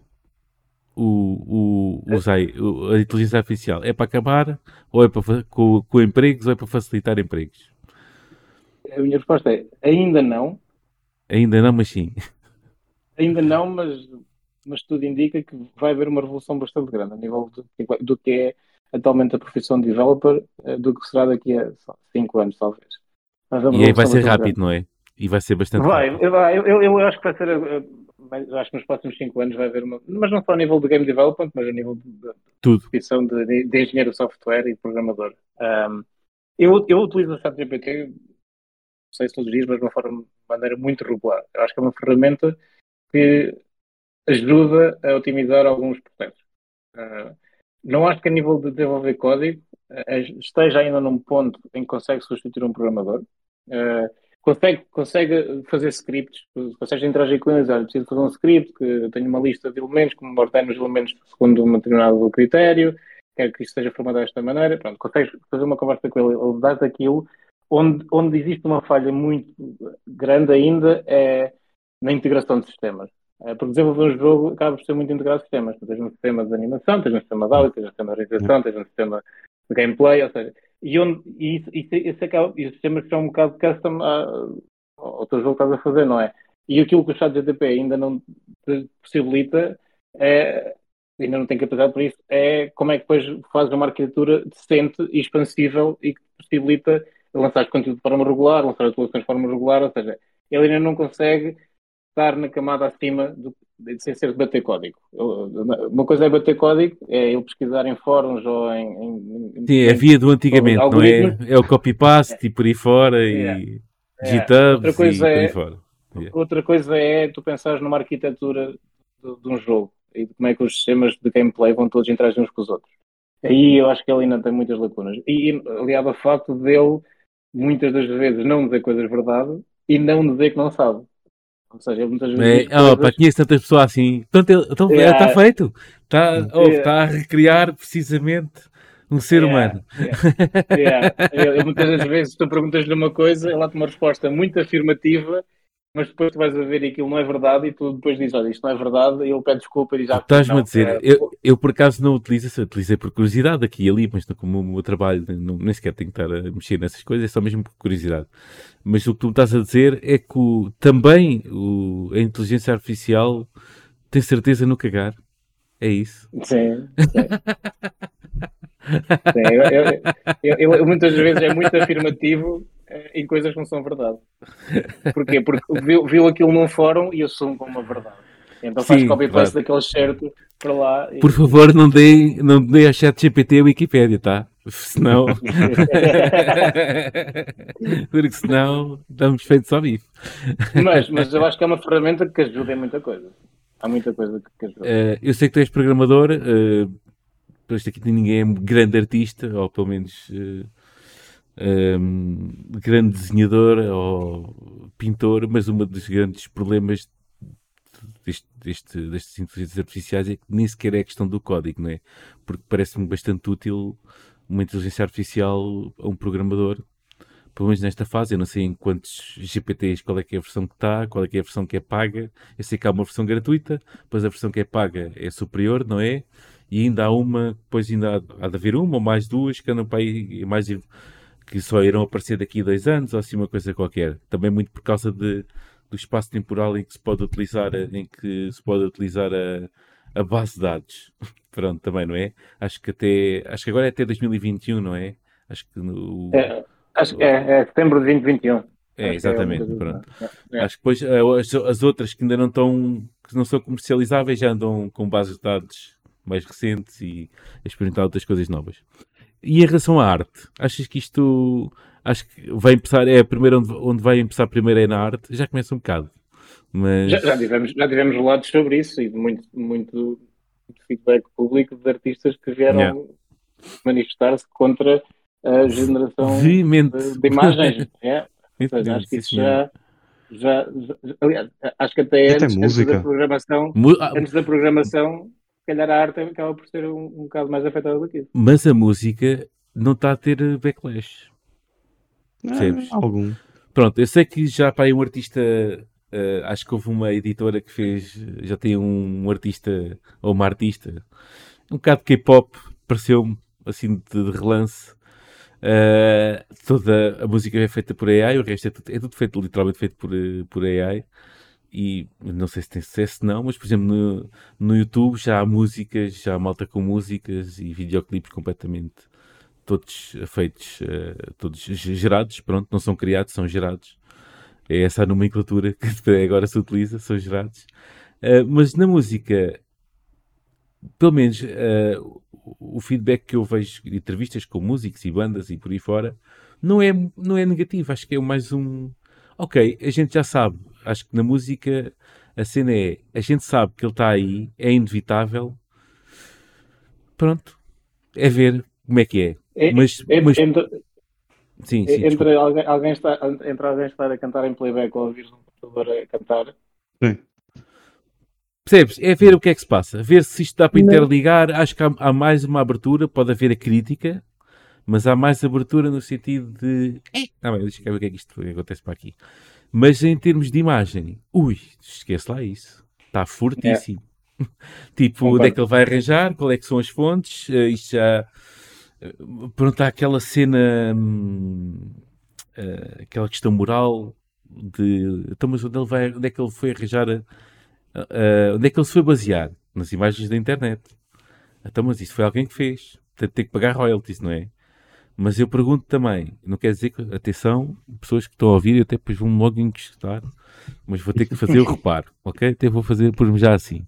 Eu vou ter que fazer um reparo, que é, nós quando criamos coisas, por exemplo, eu quando tive, eu fiz o logotipo do Glitch Gamecast, é uma, aquele quadrado vermelho com, com, com um bonequinho em 8 bits, ok? Eu fiz. Mas eu, eu, tive que me inspirar de algum lado. Eu não criei os 8 bits, ok? Eu não criei a cena da arte 8 bits. Ela está aí de todo lado. Não há nenhum símbolo igual àquilo que eu fiz, mas eu tive que me inspirar no, nos arcanoides, no, no, pronto, tipo nos bonequinhos. Basicamente é um bonequinho semelhante ao que era da geração de 8 bits e, de, e de, de outra coisa. Portanto, eu tive que ir buscar inspiração a, a um lado qualquer, mas não paguei royalties por, por me inspirar. Estarei certo ou estarei errado? Desde a minha aproximação a isto. Sim, acho que não, não vai fugir. Em relação, aí, em relação não. eu estou a dizer, em relação a, aos artistas, neste caso mais um, pronto, a questão de artistas tipo malta de Photoshop, principalmente Photoshop e por aí fora, que, que, faz muitos que faz muitas montagens e por aí fora, pá, que diz que isto é o diabo à solta. E eu não consigo bem perceber. Mas repara é que, que ou melhor, vamos dizer que é quando o Glitch Gamecast reventar e tivermos milhões de, de não, isto nunca vai acontecer. vem alguém que vai dizer Ei, este logotipo é muito parecido com o meu, não sei o quê, e o meu logotipo, logotipo já é usado há não sei quanto tempo. Basta acontecer isso e pronto, voltas logo ao, ao problema inicial, que é alguém reparou que é muito parecido com o dele e acha ah, que tu não te inspiraste, mas roubaste. É só uma questão de. Sim, mas é, é só aquela questão. Então temos que fazer registar isto o mais depressa possível, não é? É isso que me estás a dizer. Por isso, é que, por isso é que nos Estados Unidos o mercado das patentes é de doidos. É Aquilo é Já devíamos qualquer, ter feito qualquer isto coisa faz uma patente. Dois anos atrás, ou uma coisa qualquer. Pronto, mas então, eh, pronto eu, Mas eu, minha mas eu concordo contigo, Gonçalo, eu concordo contigo. Eu acho que na música é mais bem aceito. Eu não sei se é por ser uma comunidade mais liberal, de alguma maneira, mais aberta a novas tendências, digamos assim. Não, porque Ah. muita da arte agora é digital, percebes? E não quer dizer que a música também não seja, não é? Mas eh, tu consegues eh, tu também consegues perceber o, nesse campo os mid-journeys da vida e por aí fora também não estão assim tão a versão comercial não está assim também tão desenvolvida ao ponto de tu olhas isso yeah, isto é feito por eh, inteligência artificial dá para saber, tipo, consegues perceber mais ou menos Uh, pá, então se tentarem recriar imagens reais há de aparecer um dedo de algures está ao contrário, ou assim uma cena qualquer, ou pronto, dá para entender, ou é está tudo demasiado perfeito, ou pronto, das duas uma, ou algum defeito muito grande, ou está tudo demasiado perfeito. Epá, é, eu, é assim, eu continuo a privilegiar, obviamente, eh, tudo o que é feito por pessoas, ok? Mas também, por exemplo, na música, eu continuo a apreciar tudo o que é feito por pessoas também. E há muito tempo que a música quase que é feita por pessoas, pelo menos a música pop. Portanto, e andamos todos bem com isso. Portanto, eu já não, já não vejo ninguém a tocar uma guitarra, um baixo ou uma bateria no top 10 do Spotify há anos. Estás a ver? No entanto, a música está aí e ela é feita digitalmente e é feita com. Pronto, e está aí e toda a gente ouve na mesma. Portanto, sei lá, acho que há de haver um meio termo, não é? Há, tem que haver um meio termo no meio disto tudo. Eh, porque eu, uma certeza eu tenho, está aí e está para ficar. Agora, qual é que é a consequência disso? Mas está, é, é coisa, é assim, se eh, não nos conseguiram impingir o meta nem a realidade virtual, ok, porque não dá, porque é, foi- é, também não nos conseguiram impingir muito bem as criptomoedas, foi assim uma cena da pandemia e depois, pronto, entretanto, um dia há de voltar em altas e depois desce e alto, pronto, mas isso depois já é tipo, tipo ah, isto é tudo malucos. Ahm, mas este aqui vai conseguir, este aí, acho que quando apareceu aos olhos das pessoas, já cá estava. Ok? Acho que nem, Sim, sim. nem, nem vale a pena. Sim, sim, eu, eu, eu, acho, eu acho que eh, foi muito por facto de não haver grandes barreiras de entrada. Sim. Portanto, nas criptomoedas tinhas uma barreira, tinhas, nas criptomoedas e também no, no, no exemplo teste tinhas uma barreira muito grande de entrada, não é? Aqui é fácil tudo. Entras por HTTP é a mesma coisa que ter uma conversa com alguém no, no, no WhatsApp. Sim. E, ou Sim. seja, eu, eu eu consegui mostrar o chat GTP e algumas facilidades a, pessoas da minha família que têm muito poucos conhecimentos de informática e eles ficaram fascinados por aquilo. Ou seja, imagina aquele exemplo típico. Ele quer ir de, de Coimbra para o Algarve.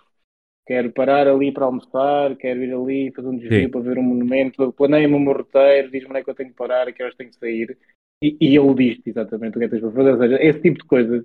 Eh, Não, porque depois é demasiado, é demasiado bom É. para as pessoas. Para... Pá, imagina uma coisa: uma chega uma pessoa pá, que não sabe minimamente, que quer fazer um podcast, não sabe nem programas de áudio, nem de imagem, nem o raio que eu parto. Yeah. Pronto.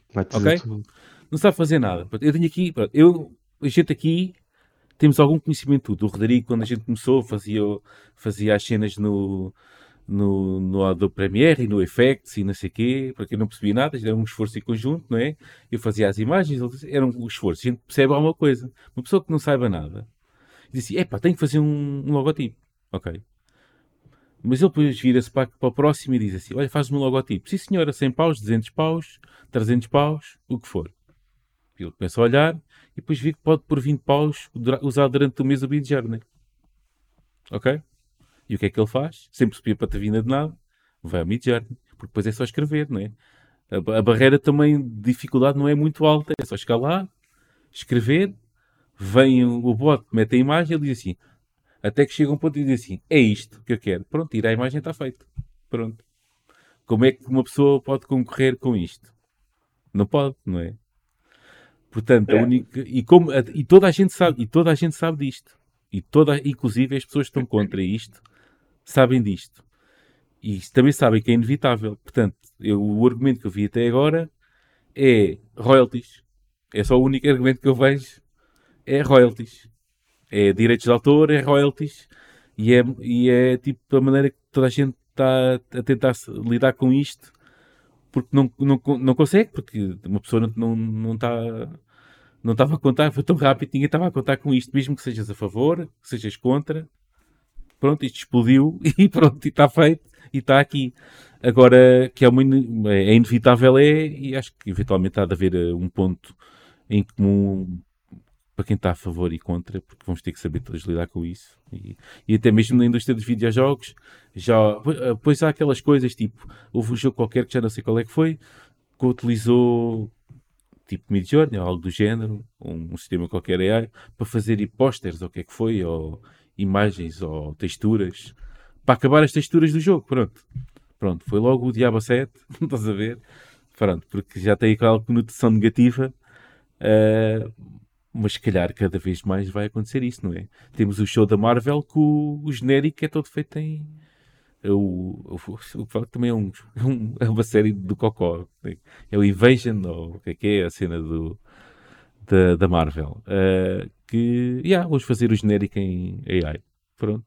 E tu olhas para aquilo e te dizes, pronto, alguém foi ao Midjourney. a ver alguém, foi lá fazer uma cena destas, super imperfeita.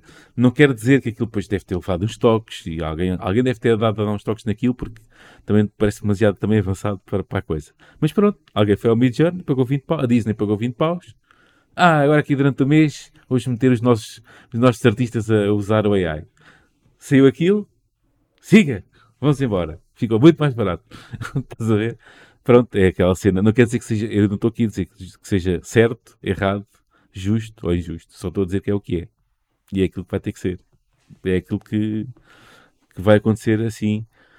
Agora, se isso vai, vai despedir toda a gente, se calhar só daqui a 10 anos é que vamos ver. Falamos, com, falamos que, aqui com o Tiago e tipo, olha, ainda estás a trabalhar, ainda continuas a trabalhar nisto, já, já foste para outra onde não há AI ou como é que é? mas por acaso, viste a, a mas acredito, acredito, mas acredito a, estar a fazer algo diferente por causa do AI. Acredito que como o dia a dia daqui a 10 anos já não seja aquilo que é atualmente. Porque agora, agora ainda há muitas tarefas que uma pessoa tem de fazer eh, mais básicas. Eh, claro que existem sempre maneiras de otimizar e podes implementar macros, fazer certas coisas, não é? Mas, mas daqui a uns tempos, quando, quando, quando o AI estiver totalmente integrado no, no Game Engine, já existem, no Unity já existe um package ou outro que, que permite teres uma janela do chat GTP dentro do próprio editor e pedires, olha, preciso fazer, criar um game object, é um cubo, tem de ser vermelho, tem de rodar no eixo do Y, tem de fazer tudo, tudo, tudo, e ele já te gera o código para aquilo. Ou seja, existe uma integração Mas mais... isso é bastante útil, não é? Isso é útil. É, é porque acaba por, por certas coisas, uh, principalmente prototipagem, não é? Porque muitas uhum. partes das vezes no jogo, antes de perder efetivamente tempo a implementar um sistema complexo, vais ter de prototipar e ver se aquilo realmente é, é interessante ou não e fazer playtests uhum. à base daquela feature.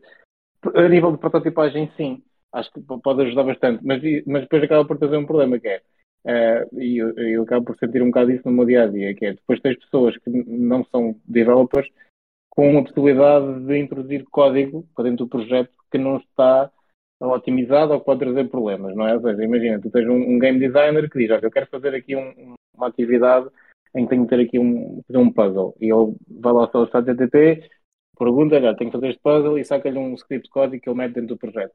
E aquilo efetivamente corre. Aquilo corre.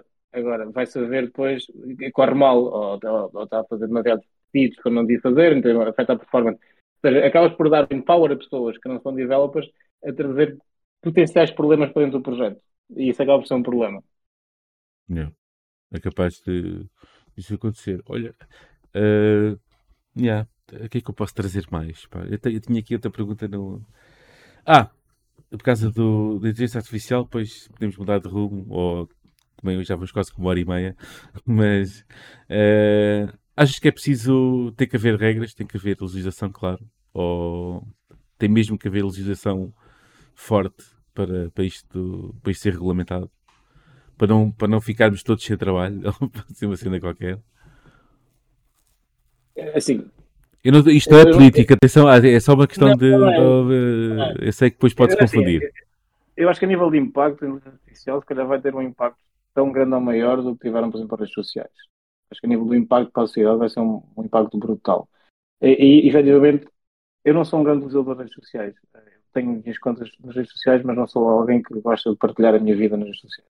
E acho que o, grande problema das redes sociais é, é um bocado isso, é, faltam algumas regras. Uh, mas também depois existe um, um bocado o reverso da medalha, que quanto mais regras metes, mais visto um sentimento de revolta, não é? E do, do contra, do contra a posição das regras. Ou seja, acaba por ser um bocado um, é, é, complicado. Mas eu, eu, eu, acho que sim, eu acho que tem de haver algumas regras base que, que as pessoas adotem uh, sobre a inteligência artificial para que isto funcione de uma maneira calma para toda a gente, porque acho que se for cada um por si, acho que se calhar daqui a uns anos vamos ter eh, se calhar problemas que neste momento não ver. Pois, isto se for a faroeste é, é, tipo é, United States of America, iha, eu acho, eu, eu acho vai, um coisa vai. É, é, é, abrir um bocado uma caixa de Pandora, porque nós não sabemos, o, o potencial é. quase ilimitado, aquilo que nós podemos fazer. Para o bem e para o mal, não é? Para o bem e para o mal. É, por isso. é isso. mas é complicado, é muito complicado. Rodrigo, passo a bola. Vamos embora. Passas-me a bola e posso finalizar? Opa, ah, pronto. este, este tema podemos... passou, passamos para, para, o tema a seguir. Yeah. Eu concordo que daqui a 10 anos um, isto vai ter um impacto muito grande na sociedade em termos de game development ou até mesmo em programação. E eu acho que o impacto não vai ser tão grande. Um, acho que vai ser mais usado como um elemento que ajuda e não tanto como algo que vai finalizar.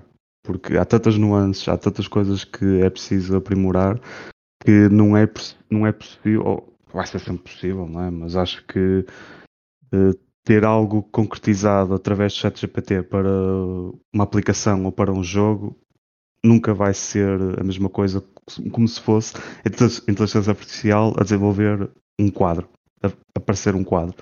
Porque isso te faz, o quadro está finalizado, pode ser mostrado. Enquanto que uma aplicação, um jogo, provavelmente vai haver coisas que vão partir, que não vão funcionar e logo aí é muito mais facilmente perceptível. Portanto, em alguns contextos, sim, vai ter um impacto maior do que outros uh, e também problemas legais maiores do que outros. Mas pronto, acho que é uma coisa que, que vem para ficar. Vai dar ajuda, uh, pelo menos para nós na indústria dos jogos, vai ajudar bastante. Acho que não vai ser ao ponto de reduzir trabalhos, postos de, de emprego. Especialmente na indústria dos jogos, em que é preciso muita especialização, é preciso muito cuidado, é preciso também refinar muitas coisas. Sentido crítico um, também, não é? A questão de. É, é, é, sempre um esforço colaborativo, portanto também não pode ser assim. E, e, como o Tiago disse, há muitas coisas que têm que interagir umas com as outras, tipo, há muitas dependências umas coisas das outras que eu não estou a ver a inteligência artificial a conseguir um, resolver. Pode detectar, mas tipo resolver já vai ser, uh, vai ser outro, outro tópico. Um, mas pronto, era isto também que nós queríamos falar um bocadinho sobre game development, focado em mobile, no impacto que o Unity tem. Uh, se calhar o Unity não vai sofrer muito com isto. Vamos ver o que é que no futuro isto quer dizer. Eu acredito que virá aí uma revelação uh, em relação ao Unity, seja em modelo de negócio ou seja no, no mercado que querem atuar. Eu não sei porque, eu acho que eles estão a apontar as armas ao Unreal e estão a tentar gerar fundos para isso. Uh, mas pronto, uh, vamos ver. É, é, um bocado pena do que estão a fazer, mas a verdade é que não há assim grandes alternativas, pelo menos no contexto de mobile game development. Uh, portanto, o Unity, se calhar, aí com esse mercado não o perde e pá, pronto, vai continuar a aproveitar-se disso mesmo. Um, com isto, vamos terminar com uma notícia. Uh, só para falar de uma coisa Temos que dar rir para o senhor, não é? Temos que dar rir. Fazer um, fazer um adeus. Uh, o, o nosso amigo, ou não tão amigo, Jim Ryan, vai sair da Sony. Uh, eu gostava só de dar uma nota que é ele teve 30 anos na, na Sony, mas atenção, mas atenção que ele só foi presidente da, da Sony Interactive Entertainment desde 2019. Yeah. E era aí que eu queria focar, porque o que é que o senhor fez em termos de, para nós, eh, relativamente à indústria dos jogos, um, ehm, que diz respeito? Eu acho que ele não fez grande coisa, sinceramente. Eh, é uma pessoa que veio de marketing de, dentro da Sony, foi crescendo, evoluindo e lá fazendo aqueles de, de mundos corporativos que, que são. Uh, mas a verdade é que chegou 2019 à Sony Entertainment, uh, não, Sony Interactive Entertainment, assim é que é. Ehm, e basicamente foi responsável por lançar a PS5. E toda a gente sabe os problemas que a PS5 teve. Não sei se a desculpa se uh, reduz apenas ao problema que houve com a pandemia em relação aos microcondutores, mas a verdade é que foi caótico. A verdade é que só agora, início de 2023, é que os estoques começaram a ser repostos. Acho que foi só em março este ano, não é? Que finalmente os estoques começaram a ser repostos. Um, e o senhor Jim Ryan foi uma das pessoas responsáveis por ter a gerir todo o lançamento da PlayStation 5.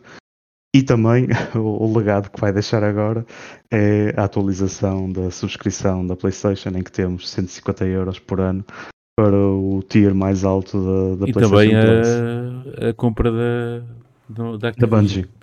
Não, da, da, da Activision, pela Microsoft, também arrastou ah, ele ajudou, pois, ele, ajudou os outros. não, mas a Bungie foi comprada, pronto, não, uh, vamos... alçada dele, não é? Sim, eu tenho aqui umas coisinhas também a dizer, continua, mas eu já, já lá vou. Não, não, eu, eu termino só a dizer que a, última coisa que ele fez foi aumentar os preços da Sony, basicamente, do PlayStation Plus. Pronto. Uh, em última análise, ele é que é o responsável, desde 2019, ele é que é o responsável por tudo, não é? Portanto, é ele que a gente tem que culpar, independentemente da ideia ter sido dele ou não a última decisão será sempre, terá sempre, até pelo menos abril de 2024, será sempre a dele, não é? Portanto, uh, muito criterioso na compra de estúdios, ponto muito positivo, desde, desde, pronto, desde 2019, muito criterioso e todos os estúdios que ele comprou foi, foram, foram mais-valias uh, para a marca PlayStation. Uh, desastroso a nível, a nível de preço e a nível de, Uh, aquela, até mesmo o PS Plus a dividir em 3, em, sei lá, em 4, sei lá, o que parta, para mim cria uma, uma fragmentação desnecessária no, no, produto. Acho que essa, essa, isso é uma ideia peregrina que não. Ainda por cima, os desgraçados, os únicos desgraçados que usavam o PS Now ou o PS. É isso, PS Now, não é? Ou pelo menos algo do género. Que agora ficaram. Já não, já não, já não mataram isso, não é? Hã? Pai, nem sei, mas ficaram desgraçados, ficaram isso, presos não? ao último tier. Não é PlayStation não, é outra coisa qualquer. Eu não, não me lembro já. Uh, ficaram presos ou fechados, uh, enfaixados no último tier. Estou agora a pagar, vou pagar 150 euros por, por ano, não é?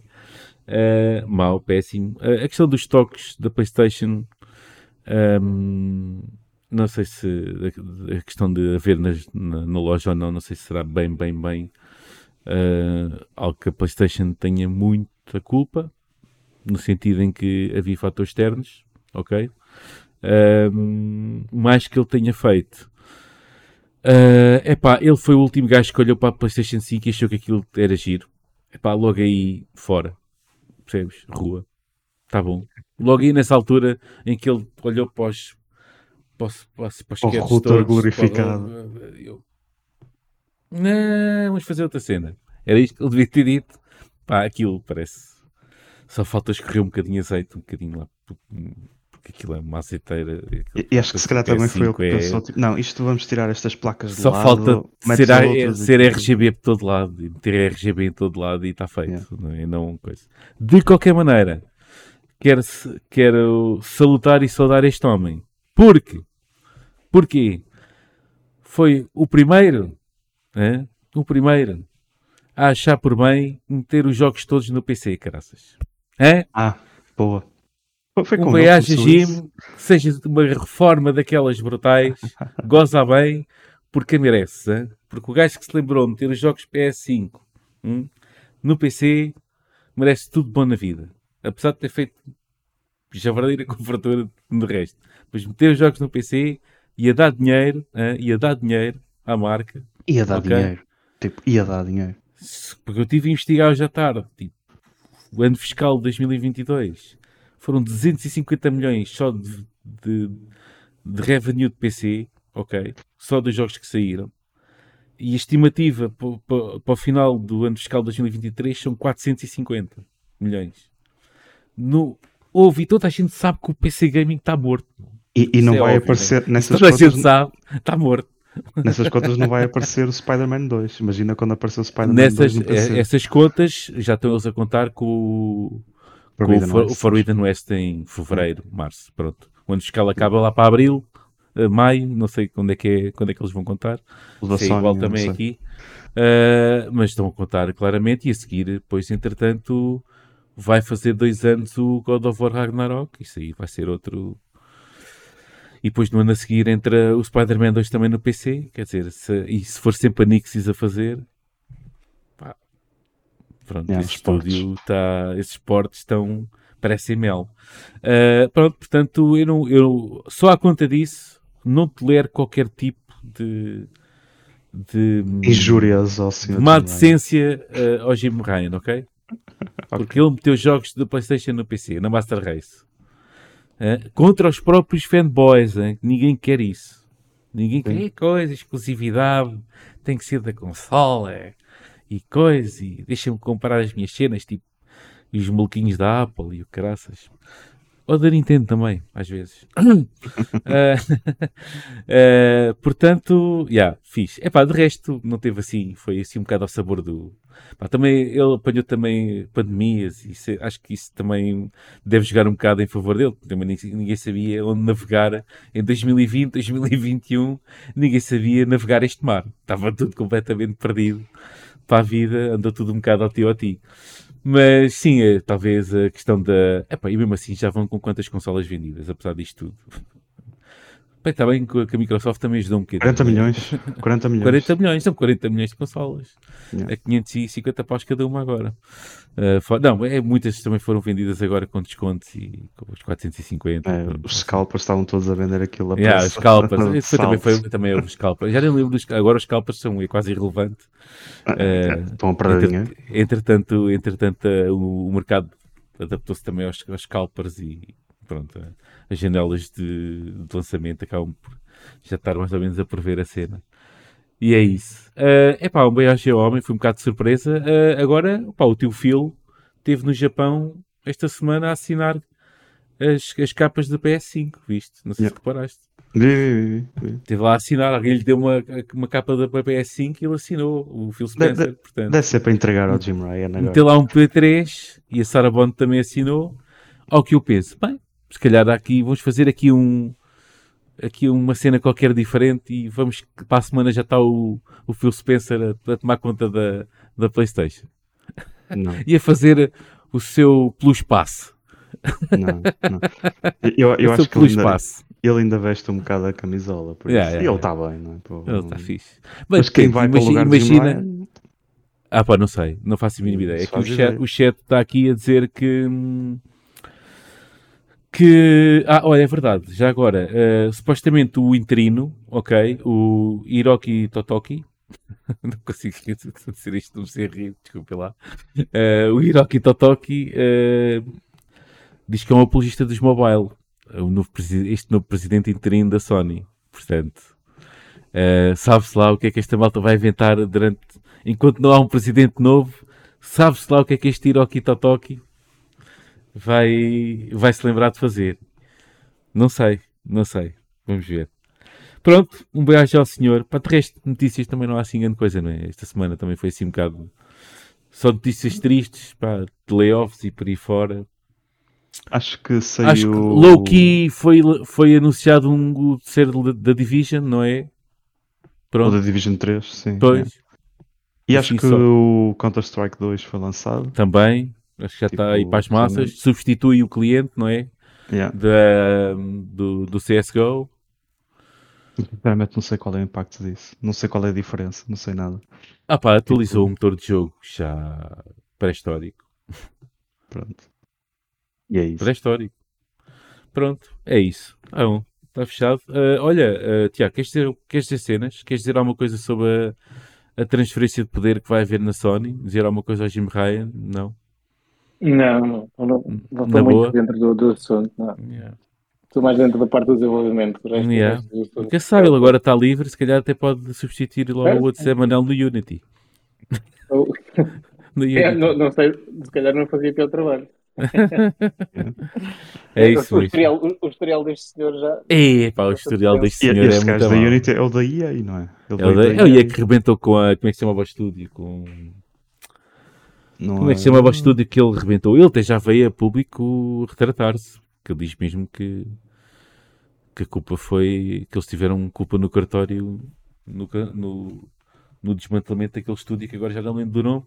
E andei com, com esse nome uma semana passada todo e agora não Eu me eu lembro. estive a ver umas declarações dele também, porque ele basicamente chamou aos utilizadores um, Ah, sim, sim.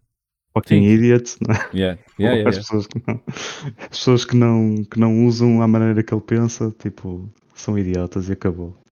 Não Yeah. quero saber de mais nada. Enfim, vive lá no mundo dele. Yeah. Já lá está há bastantes anos. Exato, exato. Exato, está no mundo dele há bastantes anos. Rodrigo, fecha a loja, bora lá. Pá, já, já nem sei como é que nós fechamos a loja disto. Isto basicamente... Queres que eu feche a loja? É Não. que eu- o meu fechar da loja agora já nem diz nada. É que eu já, eu já é não. Há agora tanto tempo que eu já não digo, olha, vão ao YouTube, vão a não sei o quê, criem, é, metam like. metam like, metam um fixe, metam uma cena. É pá, vejam, o, vejam cenas, procurem no. vão ao Google, escrevem Glitch Gamecast, a partir daí abre-se o mundo, portanto, nada a dizer. Ainda por cima, eh, tem um episódio muito bom para ver esta semana, não é? Acho que aqui estamos todos aqui, nós três estamos de acordo. Do chat também, se, se alguém estiver vivo ainda, eh, ainda está algumas pessoas vivas. Eh, ehm, pronto, podem dizer alguma coisa que não dizem. Eh, e pronto, está feito e arrumado. Ah, pois, espera aí, que eu tenho que vender um peixe, peço desculpa. Para a semana temos outro developer. Segunda-feira, segunda-feira não, segunda-feira vamos gravar. A terça-feira, que é quando sai o episódio, desculpa. No- é, vai ser a próxima rubrica, o próximo episódio da rubrica Game Dev Lisbon, ok? Ahm, vamos ter eh, Elder Pinto, no- acho que não estou a massacrar o nome, ahm, que está a desenvolver o Europa, o jogo Europa, que tem sido muito, muitíssimo badalado e já teve, nas, já teve aí em destaque em várias publicações internacionais. Ah, o jogo Europa, que está a fazer o jogo Europa, vai estar à conversa connosco. Ahm, e pronto, acho que vai ser super interessante, que acho que há muita gente a querer ouvi-lo falar. Acho que também não, é, não tem dado assim muitas entrevistas ah, que eu tenha conhecimento, portanto é um- aqui uma cena muito fixe para termos aqui no nosso, no nosso ah, tão modesto podcast. Ah, e já Acho agora também um, um último plug, não sei se também viste no último episódio do This Week in Games, do Skill Up, há um shout-out para o jogo da Nerd Monkeys do Out of Line. Teve à, à- à venda, não, teve de Altamente. borla, teve de borla, Nós oferecemos. Yeah, que nós, oferece, nós oferecemos. Nós, atenção. oferecemos a semana passada. Não, o Out of Line não oferecemos, que não podíamos oferecer. Hum. Oferecemos para aí 4 jogos da Nerd Monkeys, mas, Line- o, mas o Out não usa porque isso tem publisher. Quando tem publisher, a, gente, a cena não pode ser assim da cara. Mas de qualquer maneira, E também é um jogo feito em Unity. e também é um jogo feito em Unity. Uh, de qualquer maneira, teve gratuito, agora já não dá, já passou a semana, teve gratuito na Epic Games, na Epic Store. Uh, pronto, e vi o dinheiro da Fortnite e ainda tentei, ainda tentei, sacar alguma coisa ao Diogo Vasconcelos, confesso, ali por mensagem no Discord, mas ele não me quis dizer muita coisa sobre o assunto de estar de borda na Epic, na Epic Store. Uh, de qualquer maneira, fiz, está feito, uh, já vendi o peixe. Para a semana temos uma surpresa, não podemos falar porque a surpresa tem que dar a pessoa que vai ser convidada. Portanto, uh, até lá, portem-se mal, vejam o episódio na terça do Game Dev Lisbon. Tiago, epá, prazer conhecer-te. Uh, pronto, foi muito fixe ter estado cá. Uh, não podes falar do todo o trabalho que, que andas a desenvolver. Espero que, quando puderes falar, podes vir aqui. Ok? Sim, acho que o público-alvo não vai ser muito esta. Vens esta falar do teu, demografia, do teu mas- jogo mobile que toda a gente Mas, gosta, na eh, comunidade da gaming gosta de jogos de mobile É, com- mas sim, mas posso, com posso cenas mostrar. predatórias. É, diz lá, desculpa. Quando, quando houver um lançamento mais oficial, jogo Tá previsto combinado. um soft launch para o ano, eh, não sabemos ainda bem que mês. Quando houver um soft launch, depois uma pessoa pode, pode vir aqui mostrar qualquer coisa. Mais nada. Dito e feito, chat. É isso, Até para a semana. Malta que nos ouve, até para a semana. Adeus. Até à próxima. Fiquem Tchau. bem, pessoal.